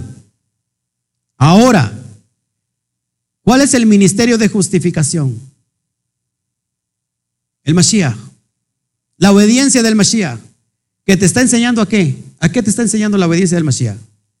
A obedecer correctamente lo estipulado en la Torah. No sé si me explico. ¿Todos estamos aquí bien? ¿Sí o no? ¿Estamos entendidos aquí? Bueno, seguimos adelante. Seguimos adelante. Romanos 8, verso 1. Y ahora pues, ninguna condenación hay para los que están en el Mashiach Yeshua. ¿Cómo son estos? Los que no andan conforme a la carne, sino conforme al Ruach, al Espíritu. Una vez más, ¿qué es lo que te condena? La misma Torah que te da vida o uno que anda en desobediencia a la Torah. Lo que te condena es el pecado. Es el, ministerio de la condenación. Ahora fíjate lo que dice aquí. ¿Qué es andar en el Espíritu? ¿Quiénes son los que son justificados? Los que están en el Mashiach Yeshua. ¿Cuántos están en el Mashiach Yeshua? Ahora, ¿qué es estar en el Mashiach Yeshua? Los que andan en el Espíritu, no en la carne. ¿Qué es andar en el Espíritu? Ya se los leí en Jeremías. Les daré mi espíritu, pondré mi espíritu dentro de vosotros para que guarden mis estatutos, mis mandamientos y los pongan por obra. Una persona que anda en espíritu, porque está en el Mashiach Yeshua, ¿cuál es la, condición? ¿Cuál es la referencia? Dice, ah, sí, tú estás en el, Yeshua, en, el, en el Mesías Yeshua. ¿Cuál es la referencia que tú puedas conocer a una persona? Porque está obedeciendo la Torah. Ah, porque tú andas en el espíritu, no conforme al Yetzer Hará. ¿Se acuerdan cuando a Mashiach lo vienen a buscar? Va caminando Mashiach y le decimos, Señor, Señor, en tu nombre echamos fuera a los demonios. En tu nombre hicimos milagros. En tu nombre esto. ¿Y qué les dijo? Apartados de mí. Hacedores de maldad. La palabra hacedor de maldad es anomía en griego. ¿Y qué significa anomía? Sin ley, sin Torah. Apártense de mí, ustedes son andan sin ley, andan sin Torah, andan desobedeciendo la Torah, yo no los conozco. Por sus frutos los conocerás. ¿Puede un árbol bueno dar frutos malos? ¿Por, ¿Puede un árbol malo dar frutos buenos? No. Las personas que andan según el Espíritu pueden echar fuera demonios. Pueden sanar a los enfermos. Dice, ah, qué potencia tengo. Ay, ando bien emocionado. Pero si no está obedeciendo los, mandamientos, no anda en el Espíritu. No puedo estar sin ley. Si yo estoy en el Yeshua, en el Mashiach Yeshua, es que estoy guardando sus estatutos, ando conforme a lo que él enseñó. Ahora puedo decir, yo estoy en el Mashiach. Y si estamos bajo esos preceptos, hermanos, ninguna condenación hay. ¿Qué te condena? El pecado si es que estás en la carne. No sé si me explico. Verso 2. Porque la ley del espíritu de vida, ojo, la ley del espíritu de vida, estás refiriéndose a la Torah, en el Mashiach Yeshua, me ha librado de la ley del pecado y de la muerte. Está poniendo dos cosas diferentes. Una ley hace referencia a la Torah y otra ley hace referencia al pecado. ¿Cuánto gana el pecado? El pecado gana muerte. No sé si me estoy explicando. Eso es bien impresionante. La ley del Espíritu da vida. Claro, ese es el, en, el Mashiach Yeshua. ¿Por qué? Si yo ando en el, en el Mashiach, voy a andar con vida. Porque estoy guardando la Torah. Y la Torah me da vida. Sigo adelante. Porque andamos en obediencia. Romanos, eh, perdón, capítulo 10. Capítulo 10. Versículo 10. Regalen por favor un cafecito porque ya se me está, ya me estoy enfriando aquí mientras veo los saludos.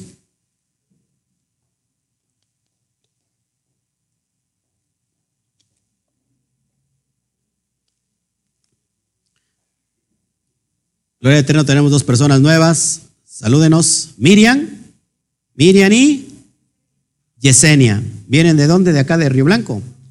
Orizaba. Un fuerte aplauso a esto.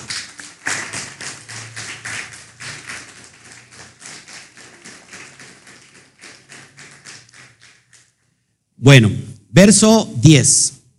Dice, porque aún lo que fue glorioso no es glorioso en este respecto en comparación con la gloria más eminente. En comparación con la gloria más eminente. ¿Cuál es la gloria más eminente? ¿Puede haber acaso algo mayor que la propia Torah? ¿Cuál es la gloria más eminente?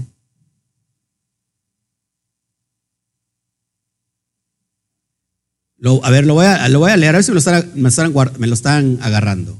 Porque aunque lo que fue glorioso no es glorioso en este respecto en comparación con la gloria más eminente.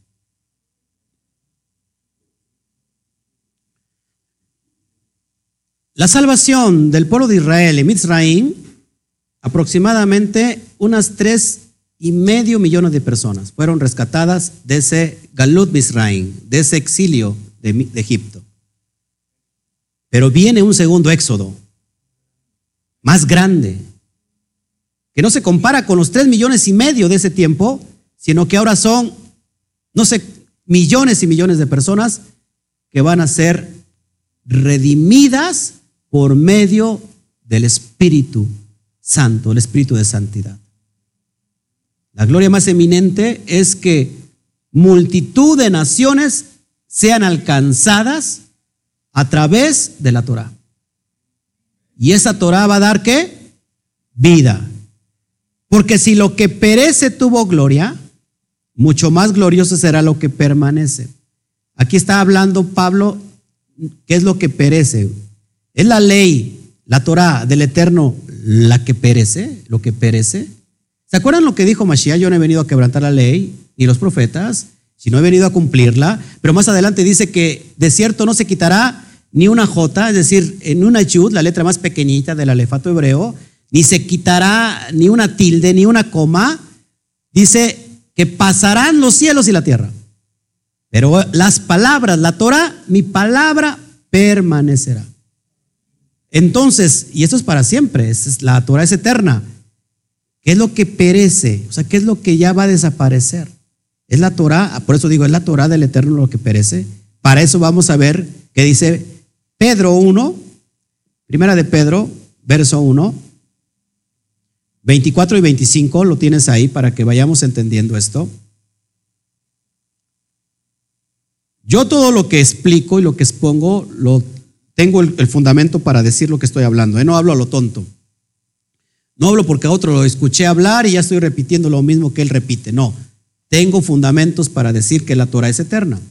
Mira, primera de Pedro 1 dice, verso 24, porque toda carne es como hierba y toda la gloria del hombre es como flor de la hierba, la hierba se seca, la flor se cae, mas la palabra de Adonai permanece para siempre.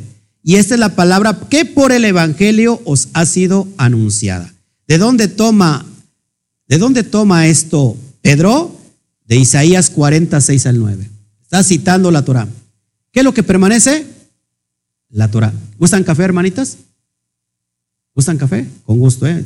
Sírvanle cafecito a las hermanas porque nomás, nomás lo están viendo que toman ustedes café. El hermano Toño no toma café porque su, religión no se lo permite. Entonces, todos lo respetamos, ¿verdad? Se se la quitó el médico.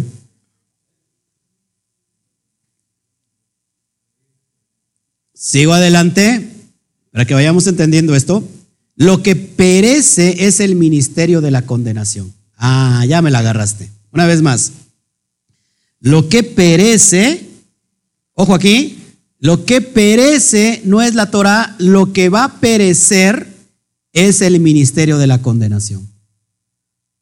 ¿Todos aquí? Si estás en el, en el espíritu, ¿qué hay, qué hay? ¿Quién o quién puede condenarte a ti? Por ejemplo, hermano Sixto, ¿quién no puede condenar por guardar Shabbat? Al contrario, es todo lo contrario. ¿Quién te va a condenar por guardar la Torah? ¿Quién te va a decir, oye, ¿por qué guarda la Torah? ¿Quién te va a condenar? Nadie. Lo que va a perecer es la condenación, el ministerio de la condenación. Ya no hay nadie que te condene.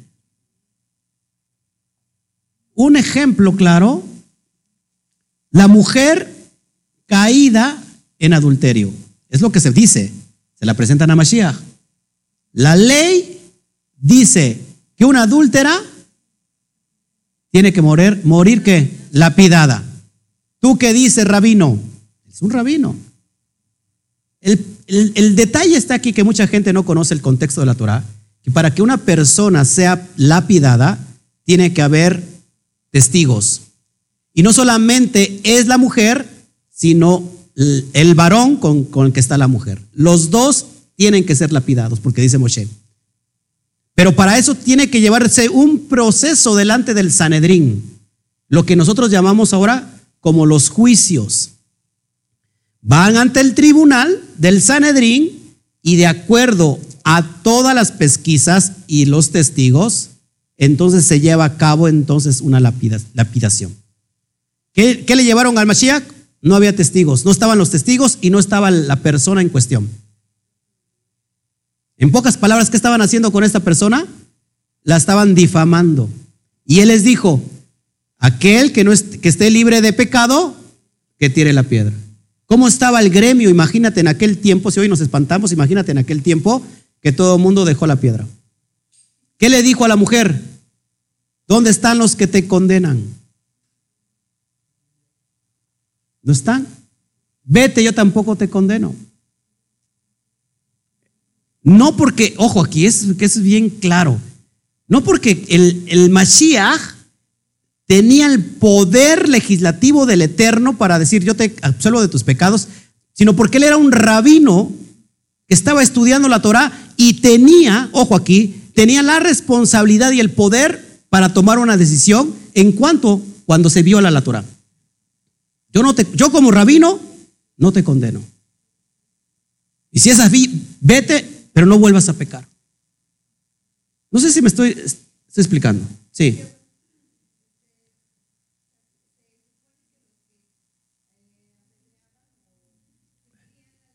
Sí. Sí, lógico, tenía que haber testigos, no lo sabía.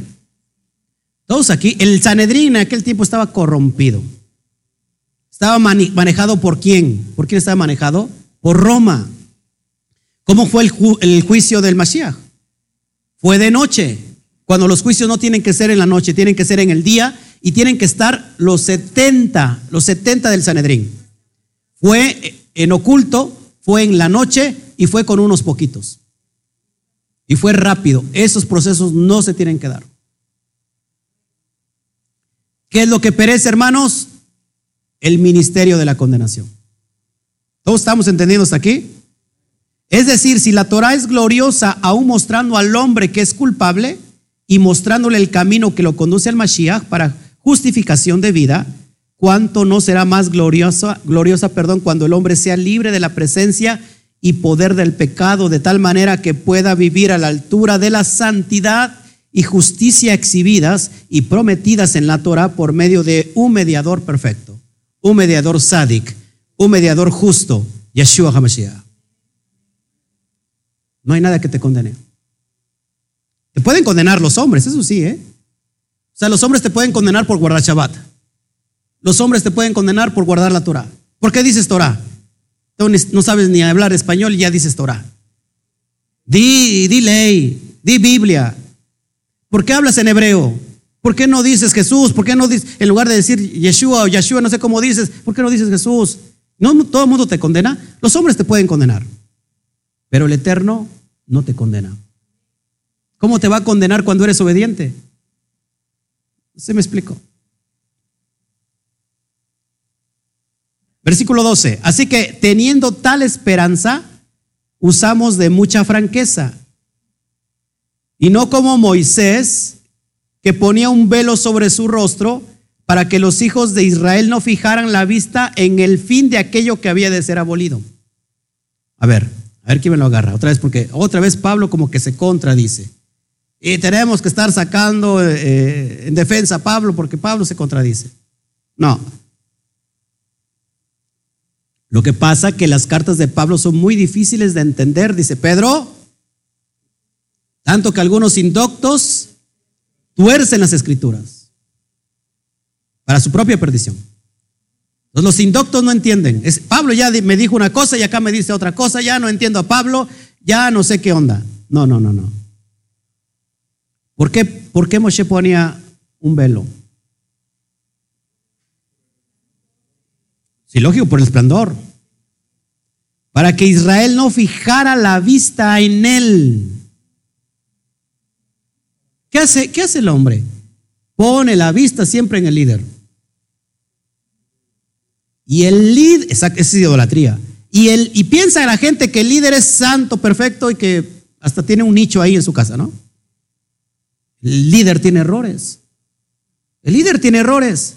Pero ¿qué pasa cuando tú idealizas a alguien que lo quieres ver casi, casi, casi que no vaya al baño, que ni duerma, que siempre está así flotando en el aire? Y eso es lo que pasa, hermanos. Por eso la vista no está en el líder, la vista está en la Torah. ¿Por qué dice la, la, en la de puesto los ojos en el autor y consumador de la fe, Yeshua HaMashiach? Porque porque si ponemos los ojos en, el autor de la fe, en la consumación de la fe, ¿qué significa fe? Obediencia. La consumación, es decir, él fue obediente hasta la muerte. Fíjate lo que te, está diciendo este contexto. Él fue obediente hasta la muerte y muerte de cruz. Por lo tal, el Eterno, el Padre, lo exalta, lo sumo y le da un nombre que es sobre todo nombre. Para que en el nombre de Él se doble toda rodilla los que están en los cielos, en la tierra y aún debajo de la tierra. Y toda lengua confiese que en ese nombre que se le dio hay salvación.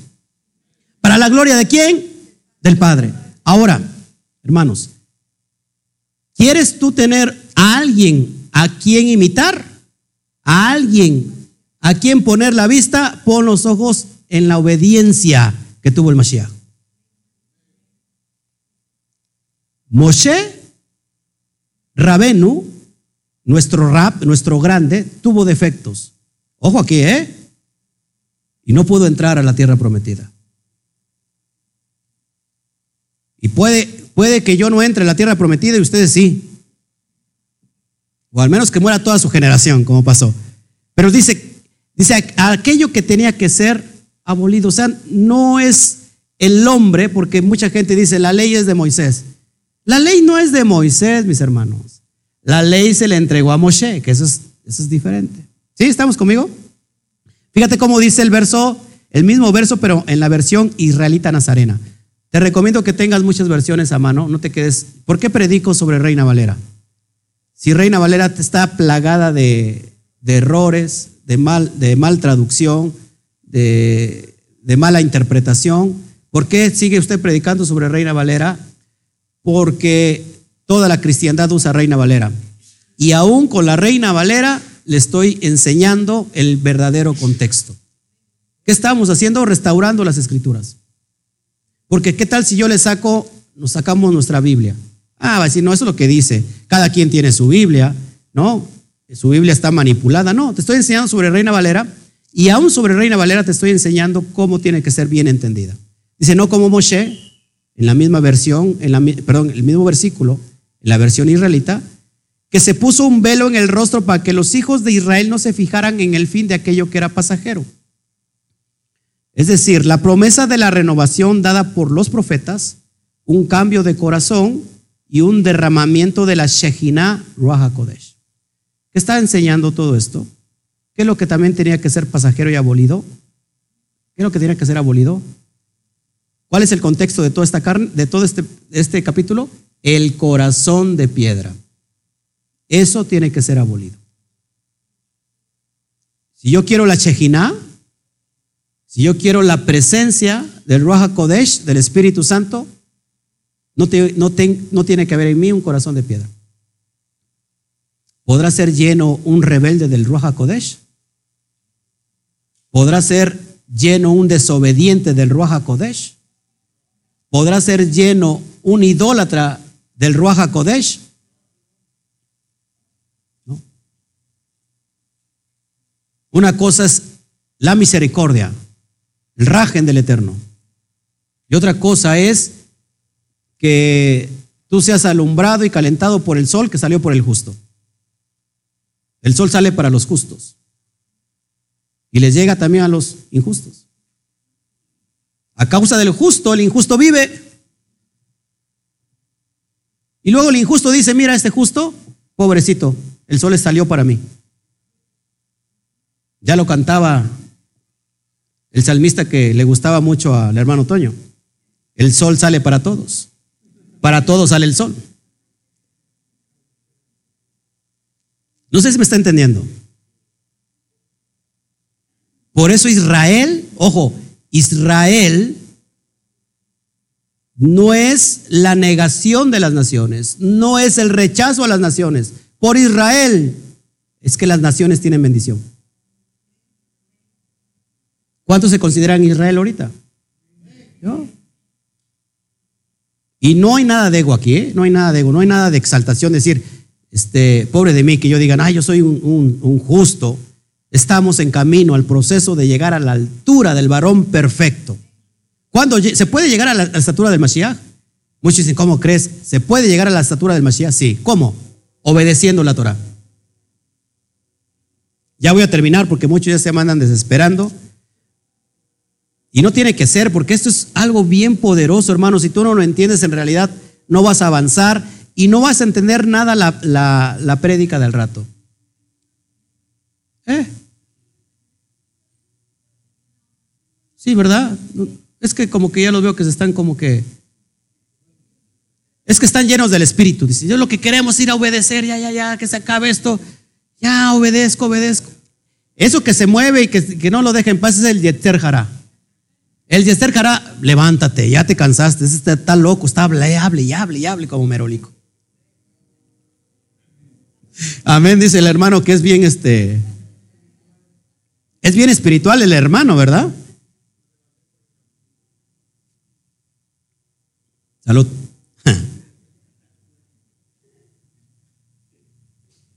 Verso 14.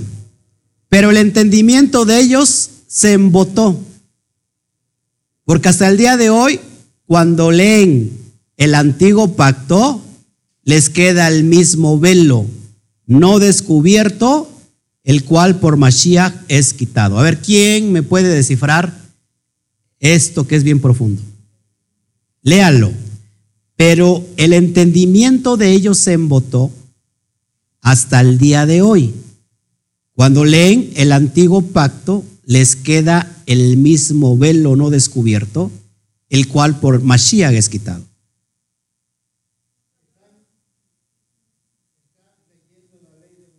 ¿Están leyendo la ley de Moisés? Ajá. En cada Shabbat. Ajá. Ajá. Tienen un velo, lo estoy repitiendo para que escuchen. Tienen un velo en su corazón. Ajá. Para cuando se conviertan a Mashiach, el velo, el velo se le ha quitado. Ok. 80% este, usted aprobó.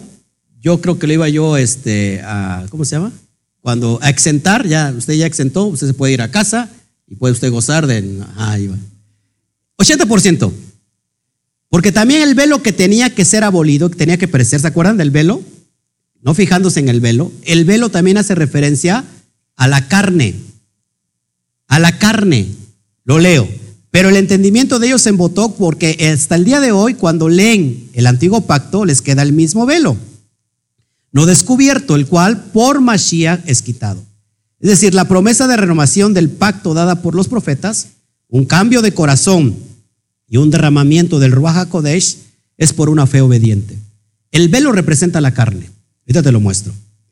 Pretender alcanzar salvación, ojo, sin imitar los méritos del Mashiach, es solo esfuerzo humano convertido en legalismo, cuando se tiene aún el corazón de piedra. En el caso de los hermanos Yehudim, ¿tienen Torah? Sí. ¿Tienen los pactos? Sí. Pero hay un velo todavía que no les permite ver lo que hizo Mashiach, los méritos del Mashiach. Para el judío, un gentil siempre va a ser un gentil. A menos que se convierta. A menos que se convierta, pero de todos modos va, se convierta al judaísmo, lógico. De todos modos va a ser un gentil. ¿Un gentil qué se acuerdan? no ágida. Este gentil no tiene derecho a guardar los pactos, pero se convirtió, está, es como un ciudadano de segunda clase. ¿Y qué dice el Eterno? No, una misma ley. Será tanto para el judío, para el natural, perdón, como para el extranjero. Entonces aquí hay algo bien importante. Hay un velo y ese velo es la carne. Entonces cuando una persona quiere alcanzar, por ejemplo, se los expongo de esta manera. Supongamos que el hermano Toño, para que no ofenda yo a nadie, el hermano Toño aguanta todo. Supongamos que el hermano Toño tiene el velo todavía, pero él guarda con su esfuerzo el Shabbat, guarda los pactos, guarda las fiestas, es buena persona. Estamos hablando de idealismos, ¿eh? Es buena persona. Doy el diezmo, sí, todo eso, pero lo está haciendo con su propio esfuerzo, no por los méritos que tuvo el Mashiach. Es decir, todavía se le embota cuando lee el Antiguo Testamento. Lo está haciendo y vive de apariencias. Él viene y me dice, ¿sabes qué, pastor? Yo tengo que vestir negro con blanco, como un pingüinito, porque si no, no soy salvo. No sé si me explico. Tengo que ponerme forzosamente una cubierta en mi cabeza llamada kipá, porque entonces estoy en pecado. Entonces todo eso, hermano, lo convirtió en legalista, no viendo los méritos del Mashiach. Y dice todavía, yo estoy guardando los pactos, todos los demás son paganos. Hay un ministerio que está enseñando esto, está muy cerquita aquí en Tehuacán, y está diciendo que todos son paganos, domingueros, ¿cómo le dice? Guadalupanos, domingueros, y ellos están viviendo eh, en santidad, porque se visten como se visten los judíos. Hermanos, no es por mérito de mi esfuerzo. Toca al de junto y dile, no es por mérito de mi esfuerzo, de tu esfuerzo. Es por los méritos del Mashiach. Ahora, luego por sus méritos, ¿no voy a obedecer? ¿No voy, ¿No voy a imitar sus méritos? Sí, porque es nuestro modelo a seguir, es nuestro maestro. A ver, ¿qué es un maestro? Aquel que te enseña lo que tienes que hacer. Y luego dice Pablo en Romanos 3:31, luego por la fe invalidamos la ley. En ninguna manera, sino que confirmamos la ley. ¿Sí, hermano?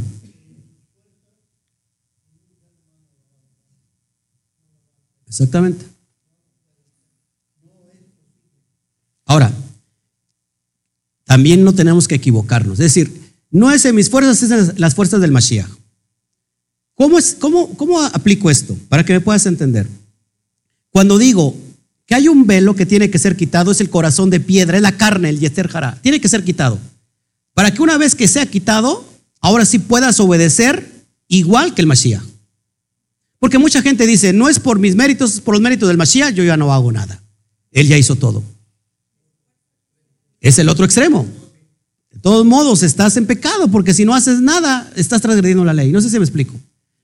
Em, es decir, el Mashiach cumplió, Él te enseñó a hacerlo, Él te enseñó cómo tienes que hacerlo. No tienes pretexto para decir que la Torah está arriba en los cielos, ¿quién te la hará bajar? Que la Torah está abajo para que te la hagan subir. La Torah está cerca de ti y en tu boca.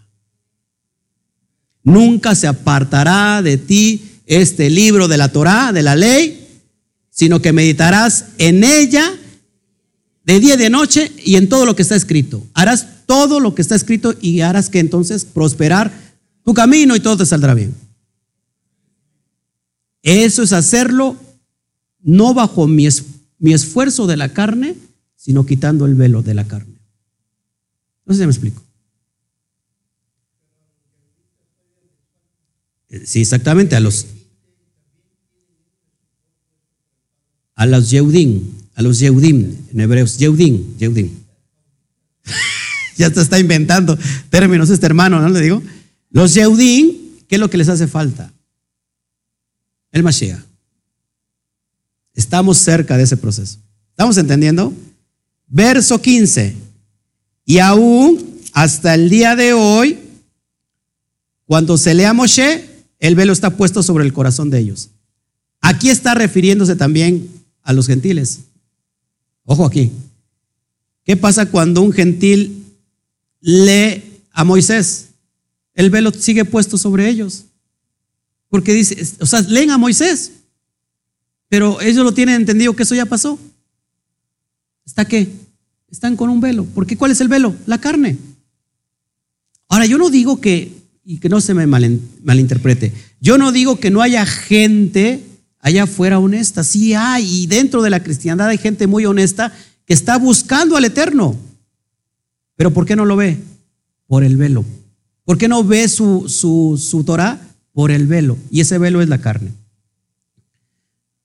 Gracias, Yanel, por tus palabras. Espero lo puedas compartir para que sigamos nosotros llegando a más personas. Sigamos adelante. Pero cuando se conviertan al Adón, cuando se conviertan al rabí, el velo se quitará. Eso es bien impresionante. A ver, tomo aire para explicar esto. La cristiandad, ¿en quién creen? ¿En el Mesías, sí o no? Si creen en el Mesías, creen en Jesús. ¿Por qué no hacen lo que Jesús les enseñó a hacer? Porque hay un velo. Dice, cuando se conviertan al Adón, ¿qué es el término Adón? En el hebreo significa Señor, amo, pero es una, es una expresión idiomática para referirse al rabí, al maestro. Cuando se conviertan al maestro, el velo se quitará. Se los, se los digo como debe de ser. Pero cuando se conviertan a las enseñanzas del maestro, Yeshua, la carne se va, se va a quitar. Y entonces van a poder entender que hay que obedecer la Torah. No sé si me explico. ¿Qué dicen los, las personas allá afuera? Nosotros adoramos a Jesús, pero no le obedecemos. ¿Por qué? Porque Él ya cumplió todo. ¿No dice en Lucas 4:17 que la costumbre del Mashiach era guardar el Shabbat? Era su costumbre guardar el Shabbat. Comía, comía puro o comía inmundo. ¿Cuándo vio usted en la, en la, palabra en, el Nuevo Testamento comiendo a Mashiach cosas impuras? Nunca. Nunca de los nunca. Es más, cuando resucitó y fue a ver a Pedro y a sus discípulos les pidió comida.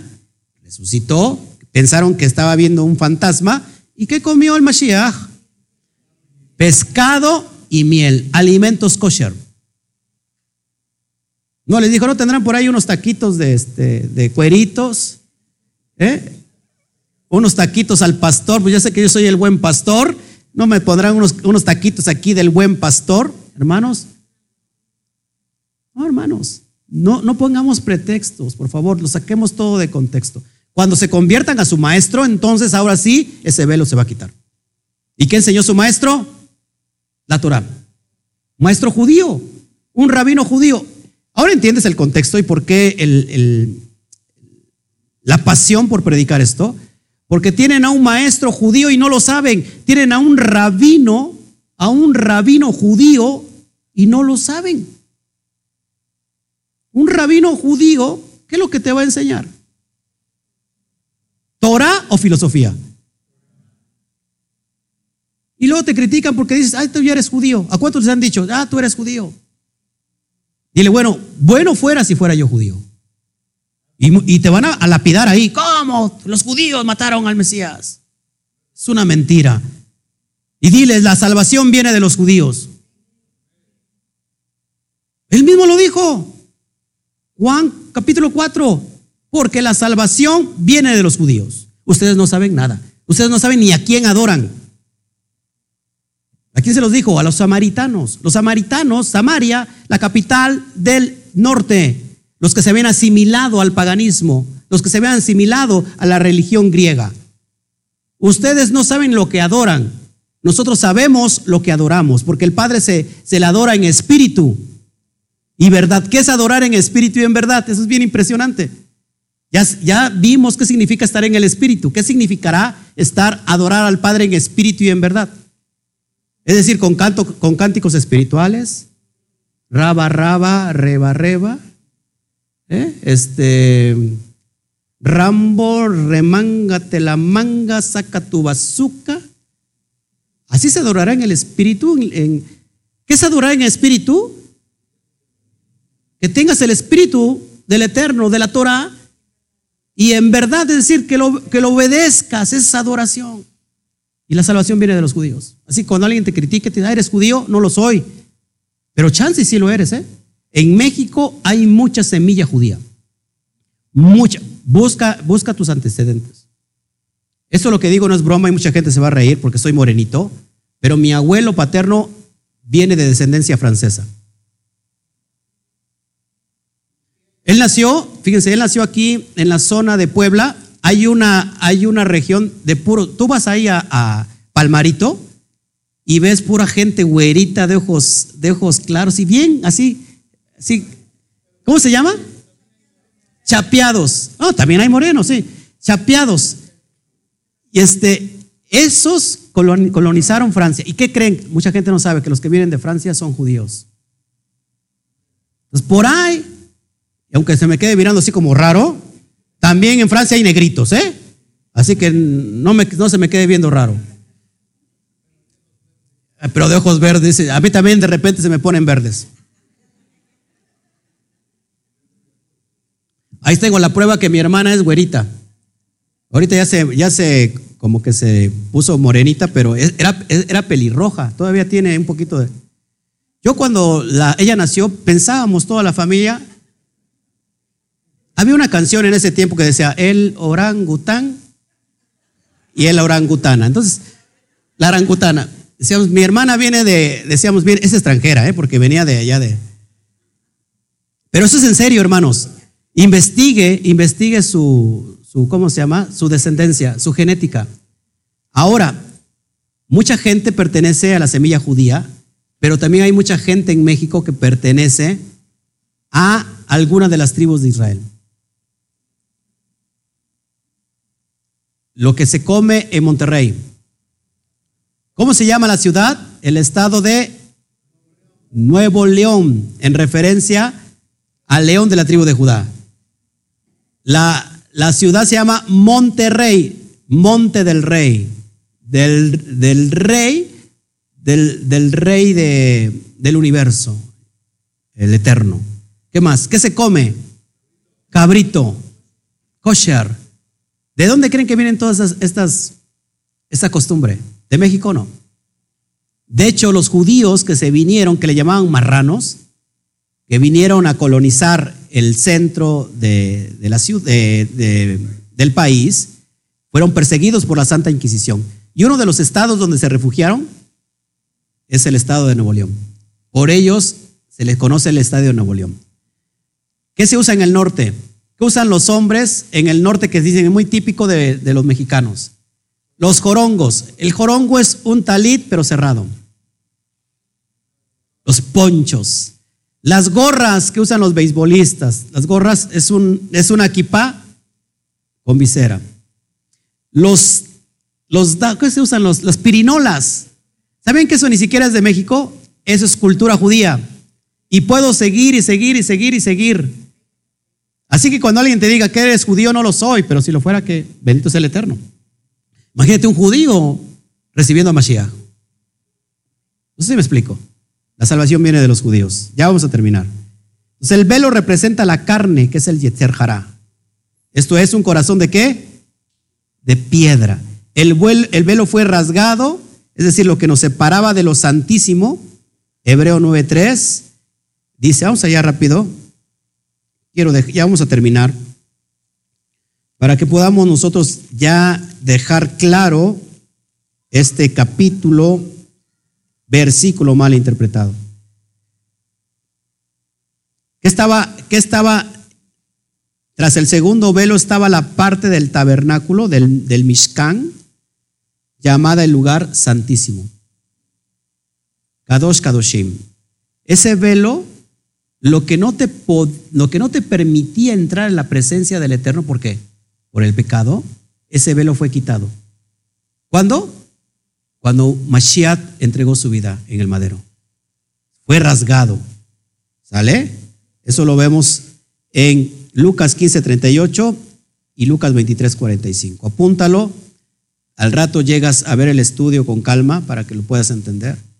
Ahora nosotros podemos entrar al lugar Kadosh Kadoshin, lugar santísimo, por la sangre del Mashiach. Camino que Él nos abrió a través del velo. Fíjense cuál es el velo que hace referencia a la carne. Hebreos 10:20. Ya no los aburro mucho. Vamos a terminar. Esto no tendría que aburrir, eso realmente es que tiene que cobrar vida, tiene que, decir, eh, así es, así es la ir, Cris. Dice, tu ley está en medio de mi corazón, Salmo 40. 10.20 de Hebreos. Dice así por el camino nuevo y vivo que Él nos abrió a través del velo. Hablando del Mashiach, esto es de su carne. ¿Cuál es el velo? Que se quitó para poder tener una comunión perfecta con el Eterno. La carne. Yetzer Él tuvo que pagar con su propia carne. Acuérdense que, que Él siendo un sádic, fue, fue cargando todo el Yetzer Jara, el pecado de Israel. Ese velo fue que quitado, quebrantado. ¿Estamos entendiendo? Ahora tenemos un Cohen Gadol. ¿Qué es Cohen Gadol? Sumo sacerdote. ¿Por qué no decimos sacerdote, hermano? Sacerdote viene de la palabra compuesta de un sacrificador de cerdos. El Cohen Gadol, por el cual podemos entrar confiadamente ante el trono de la gracia. Hebreos 4. Vamos a leerlo para ir finalizando. Hebreos 4, 14 al 16. ¿Se dan cuenta qué, hermoso es estar escudriñando la Torah como debe de ser? ¿Lo tiene ya?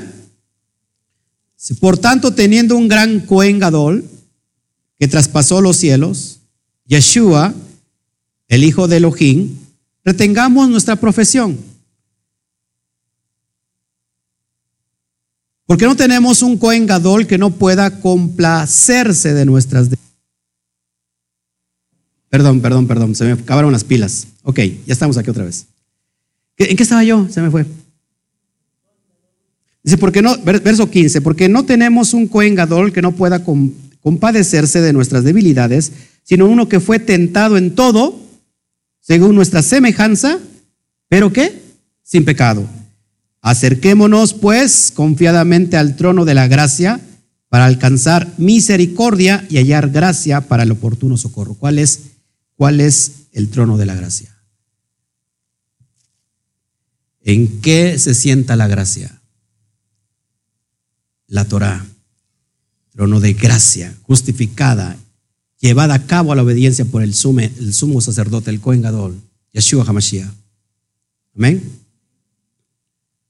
Y ahora sí, casi por terminar, dice, porque el Adón es el Espíritu, porque el rabino es el Espíritu.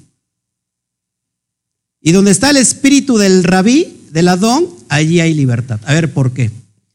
¿Cuántos han dicho, y con este contexto vamos a terminar, esto, es bien para largo, pero ¿qué se ha dicho de la Torah? La ley, la ley te esclaviza. ¿Han escuchado eso? No, la ley te esclaviza ahora tienes que estar guardando el Shabbat, ahora tienes que estar guardando aquello. No, no, no, eso, eso como que no va conmigo. Yo voy por la gracia. Cuando resulta que en realidad la gracia es la Torah, la ley, y la ley no te esclaviza. Lo que te, exactamente, la ley te libera. Lo que te esclaviza es no estar en la ley. Ahorita te voy a explicar. Vamos para allá. Bien importante esto. Salmo 119, 44, 45. Bien importante esto. Y esto, por eso me regocijo con esto. Guardaré tu ley. ¿Cuándo? Siempre, para siempre y eternamente. Y andaré en esclavitud, porque busqué tus mandamientos. ¿Qué dice? Y andaré en libertad porque busqué tus mandamientos. Dicho del, de David, del, del Melech David, del rey David. ¿Qué, es, ¿Qué nos da la ley? Si la guardamos, libertad. Eso es lo que nos da la ley. Lo contrario te da esclavitud. Cuando una persona no anda, no anda guardando su, ley, su Torah, sus mandamientos, en realidad anda esclavo del pecado. No sé si me explico. Lo voy a poner en un contexto, eh, eh, un ejemplo contemporáneo. ¿Qué pasa si una persona dice, a mí, la verdad, la ley me esclaviza? ¿Qué pasa si una persona al rato roba el banco? ¿La ley lo esclaviza o fue la transgresión, la ley que, en realidad le da, esclavitud? Exactamente. Ahora esa persona, para que sea libre o para que siguiera en el camino de la libertad, en realidad tendría que estar guardando la ley. Es decir, la ley dice que si tú matas, si tú robas, lo que pasó con estos con estos personajes siniestros que mataron a esta niña Fátima? ¿Qué mente? Ahora, ¿qué los está esclavizando? En realidad la violación de la ley. En realidad, lo que la ley te dice que te da libertad, si ellos no hubieran hecho eso, estuvieran preocupándose. Es por ejemplo, yo estoy guardando la ley, o sea, refiriendo a la Torah, pero estoy guardando también la ley que nos justifica andar en libertad dentro de mis normas, las leyes humanas. ¿Podré andar yo tranquilo hoy saliendo del Shabbat si yo no le debo a nadie? Si yo no robé, si yo no maté, si yo no incumplí nada allá afuera contra la ley, ¿me podré esconder cuando vea una comanda de policías que anda por ahí?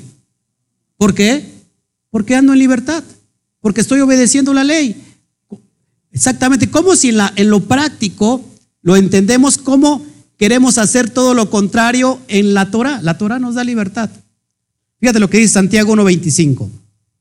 Ahí se amontonó, pero en la pantalla sale muy bien. Déjeme leer ahí.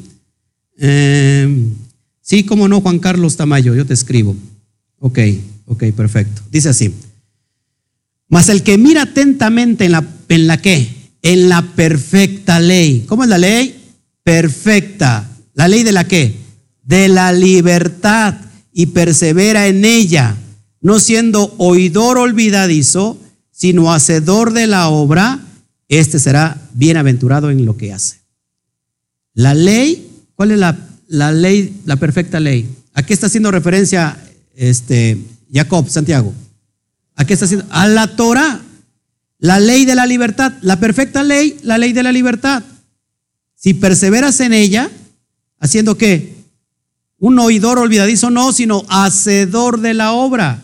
Lo mismo dice Romanos capítulo 2, verso 13, que no es justo, no es justificado el oidor de la Torah de la ley, sino será justificado el hacedor de la ley. Impresionante. Ya para ir cerrando. No seas malito, Juan Carlos Tamayo, Nacir. Este, escríbeme, escríbeme tú, porque a veces te doy el correo, si lo puedes, si lo puedes apuntar ahí en edición. Cami Quejilá Mundial, arroba gmail.com. Por favor. Cami Quejilá Mundial, todo todo en. Ahorita se lo van a poner ahí. Cami Quejilá Mundial, todo en minúsculas, arroba gmail.com. Por favor, escríbeme, Juan Carlos, yo te atiendo personalmente. Y ahí te paso mi WhatsApp para cualquier, cualquier este, duda. Claro que sí, ya te estoy contestando y nos ponemos en contacto. Yo personalmente por teléfono te atiendo. Todavía está muy arraigada la, la herencia antisemita, sí, y aversión a la Torah. Así es. Ya para ir terminando. Por tanto, ¿qué dice Pablo? Nosotros todos, mirando a cara descubierta como en un espejo la gloria del Adón, la gloria del Rabí, así como vieron la gloria de Moshe reflejada en el rostro, Israel en ese tiempo, ahora nosotros los discípulos, somos transformados de gloria en gloria en la misma imagen, Selen, imagen, en la misma imagen como por el Espíritu del Adón. ¿Qué está pasando con nosotros? El Espíritu de Ruach Kodesh en mí me está llevando de gloria en gloria. ¿Por qué? ¿Por qué? Porque estoy obedeciendo ahora la Torah. Ese velo, Guadalupe, se quebró. Ese velo que impedía caminar en perfecta obediencia fue anulado. Para que ahora, a partir de este momento, usted sea llevada de gloria en gloria. Y a partir de este momento, y ahora oramos por usted, su rodilla va a empezar a crecerle el cartílago que le hace falta. Y, y, su nervio ciático va a empezar a cobrar salud, sanidad en este momento. Amén. Seguimos adelante y creo que con eso terminamos. Y ese es el fin, nos dice adiós, el, la palomita se fue. ¿A quién quiere ver otra vez la palomita? Vamos a ver, ¿eh? Ahí va la palomita, ¿eh? Ahí está. Eso no lo puede, no lo puede captar la, desafortunadamente la otra computadora, pero ahí va la palomita, miren. Ah, ah. ¿Quién es esa palomita? Efraín. Efraín, la paloma incauta, fue Efraín. Preguntas hasta aquí, mis hermanos. Híjole, esto es...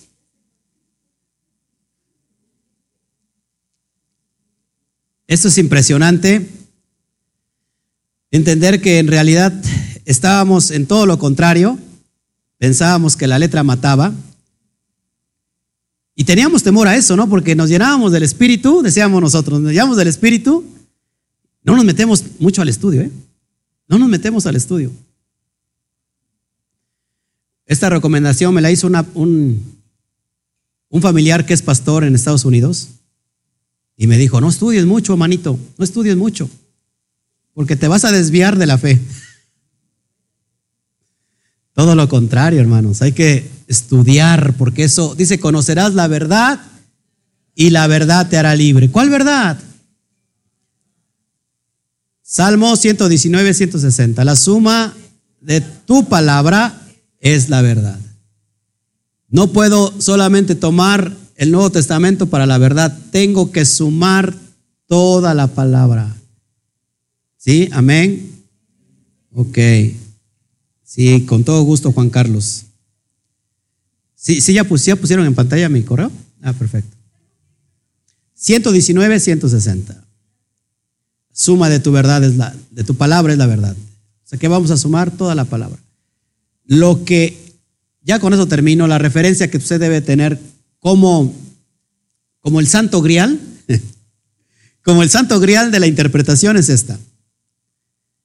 Si tú ves en el Nuevo Testamento, mal llamado Nuevo Testamento, que algo se contradice al Antiguo Testamento, es que eso tiene que ser entendido bajo su contexto.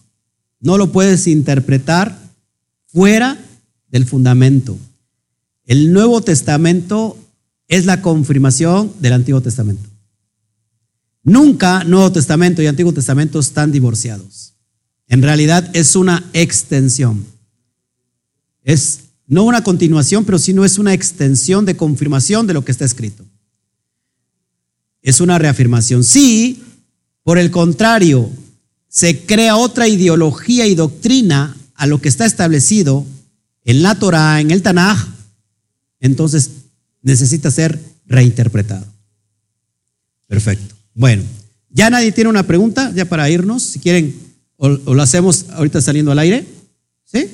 Ok, bueno. Gracias a todos, excelente mensaje. Gracias, este, Luis. Gracias, gracias por. Esténse pendientes al rato con lo que viene, por favor, es muy impresionante. Vamos a hablar de, los, de las leyes, de, los, de todos los, las mispot, todo aquel. Es interesante. Sí. ¿Quién? No lo veo. No lo veo.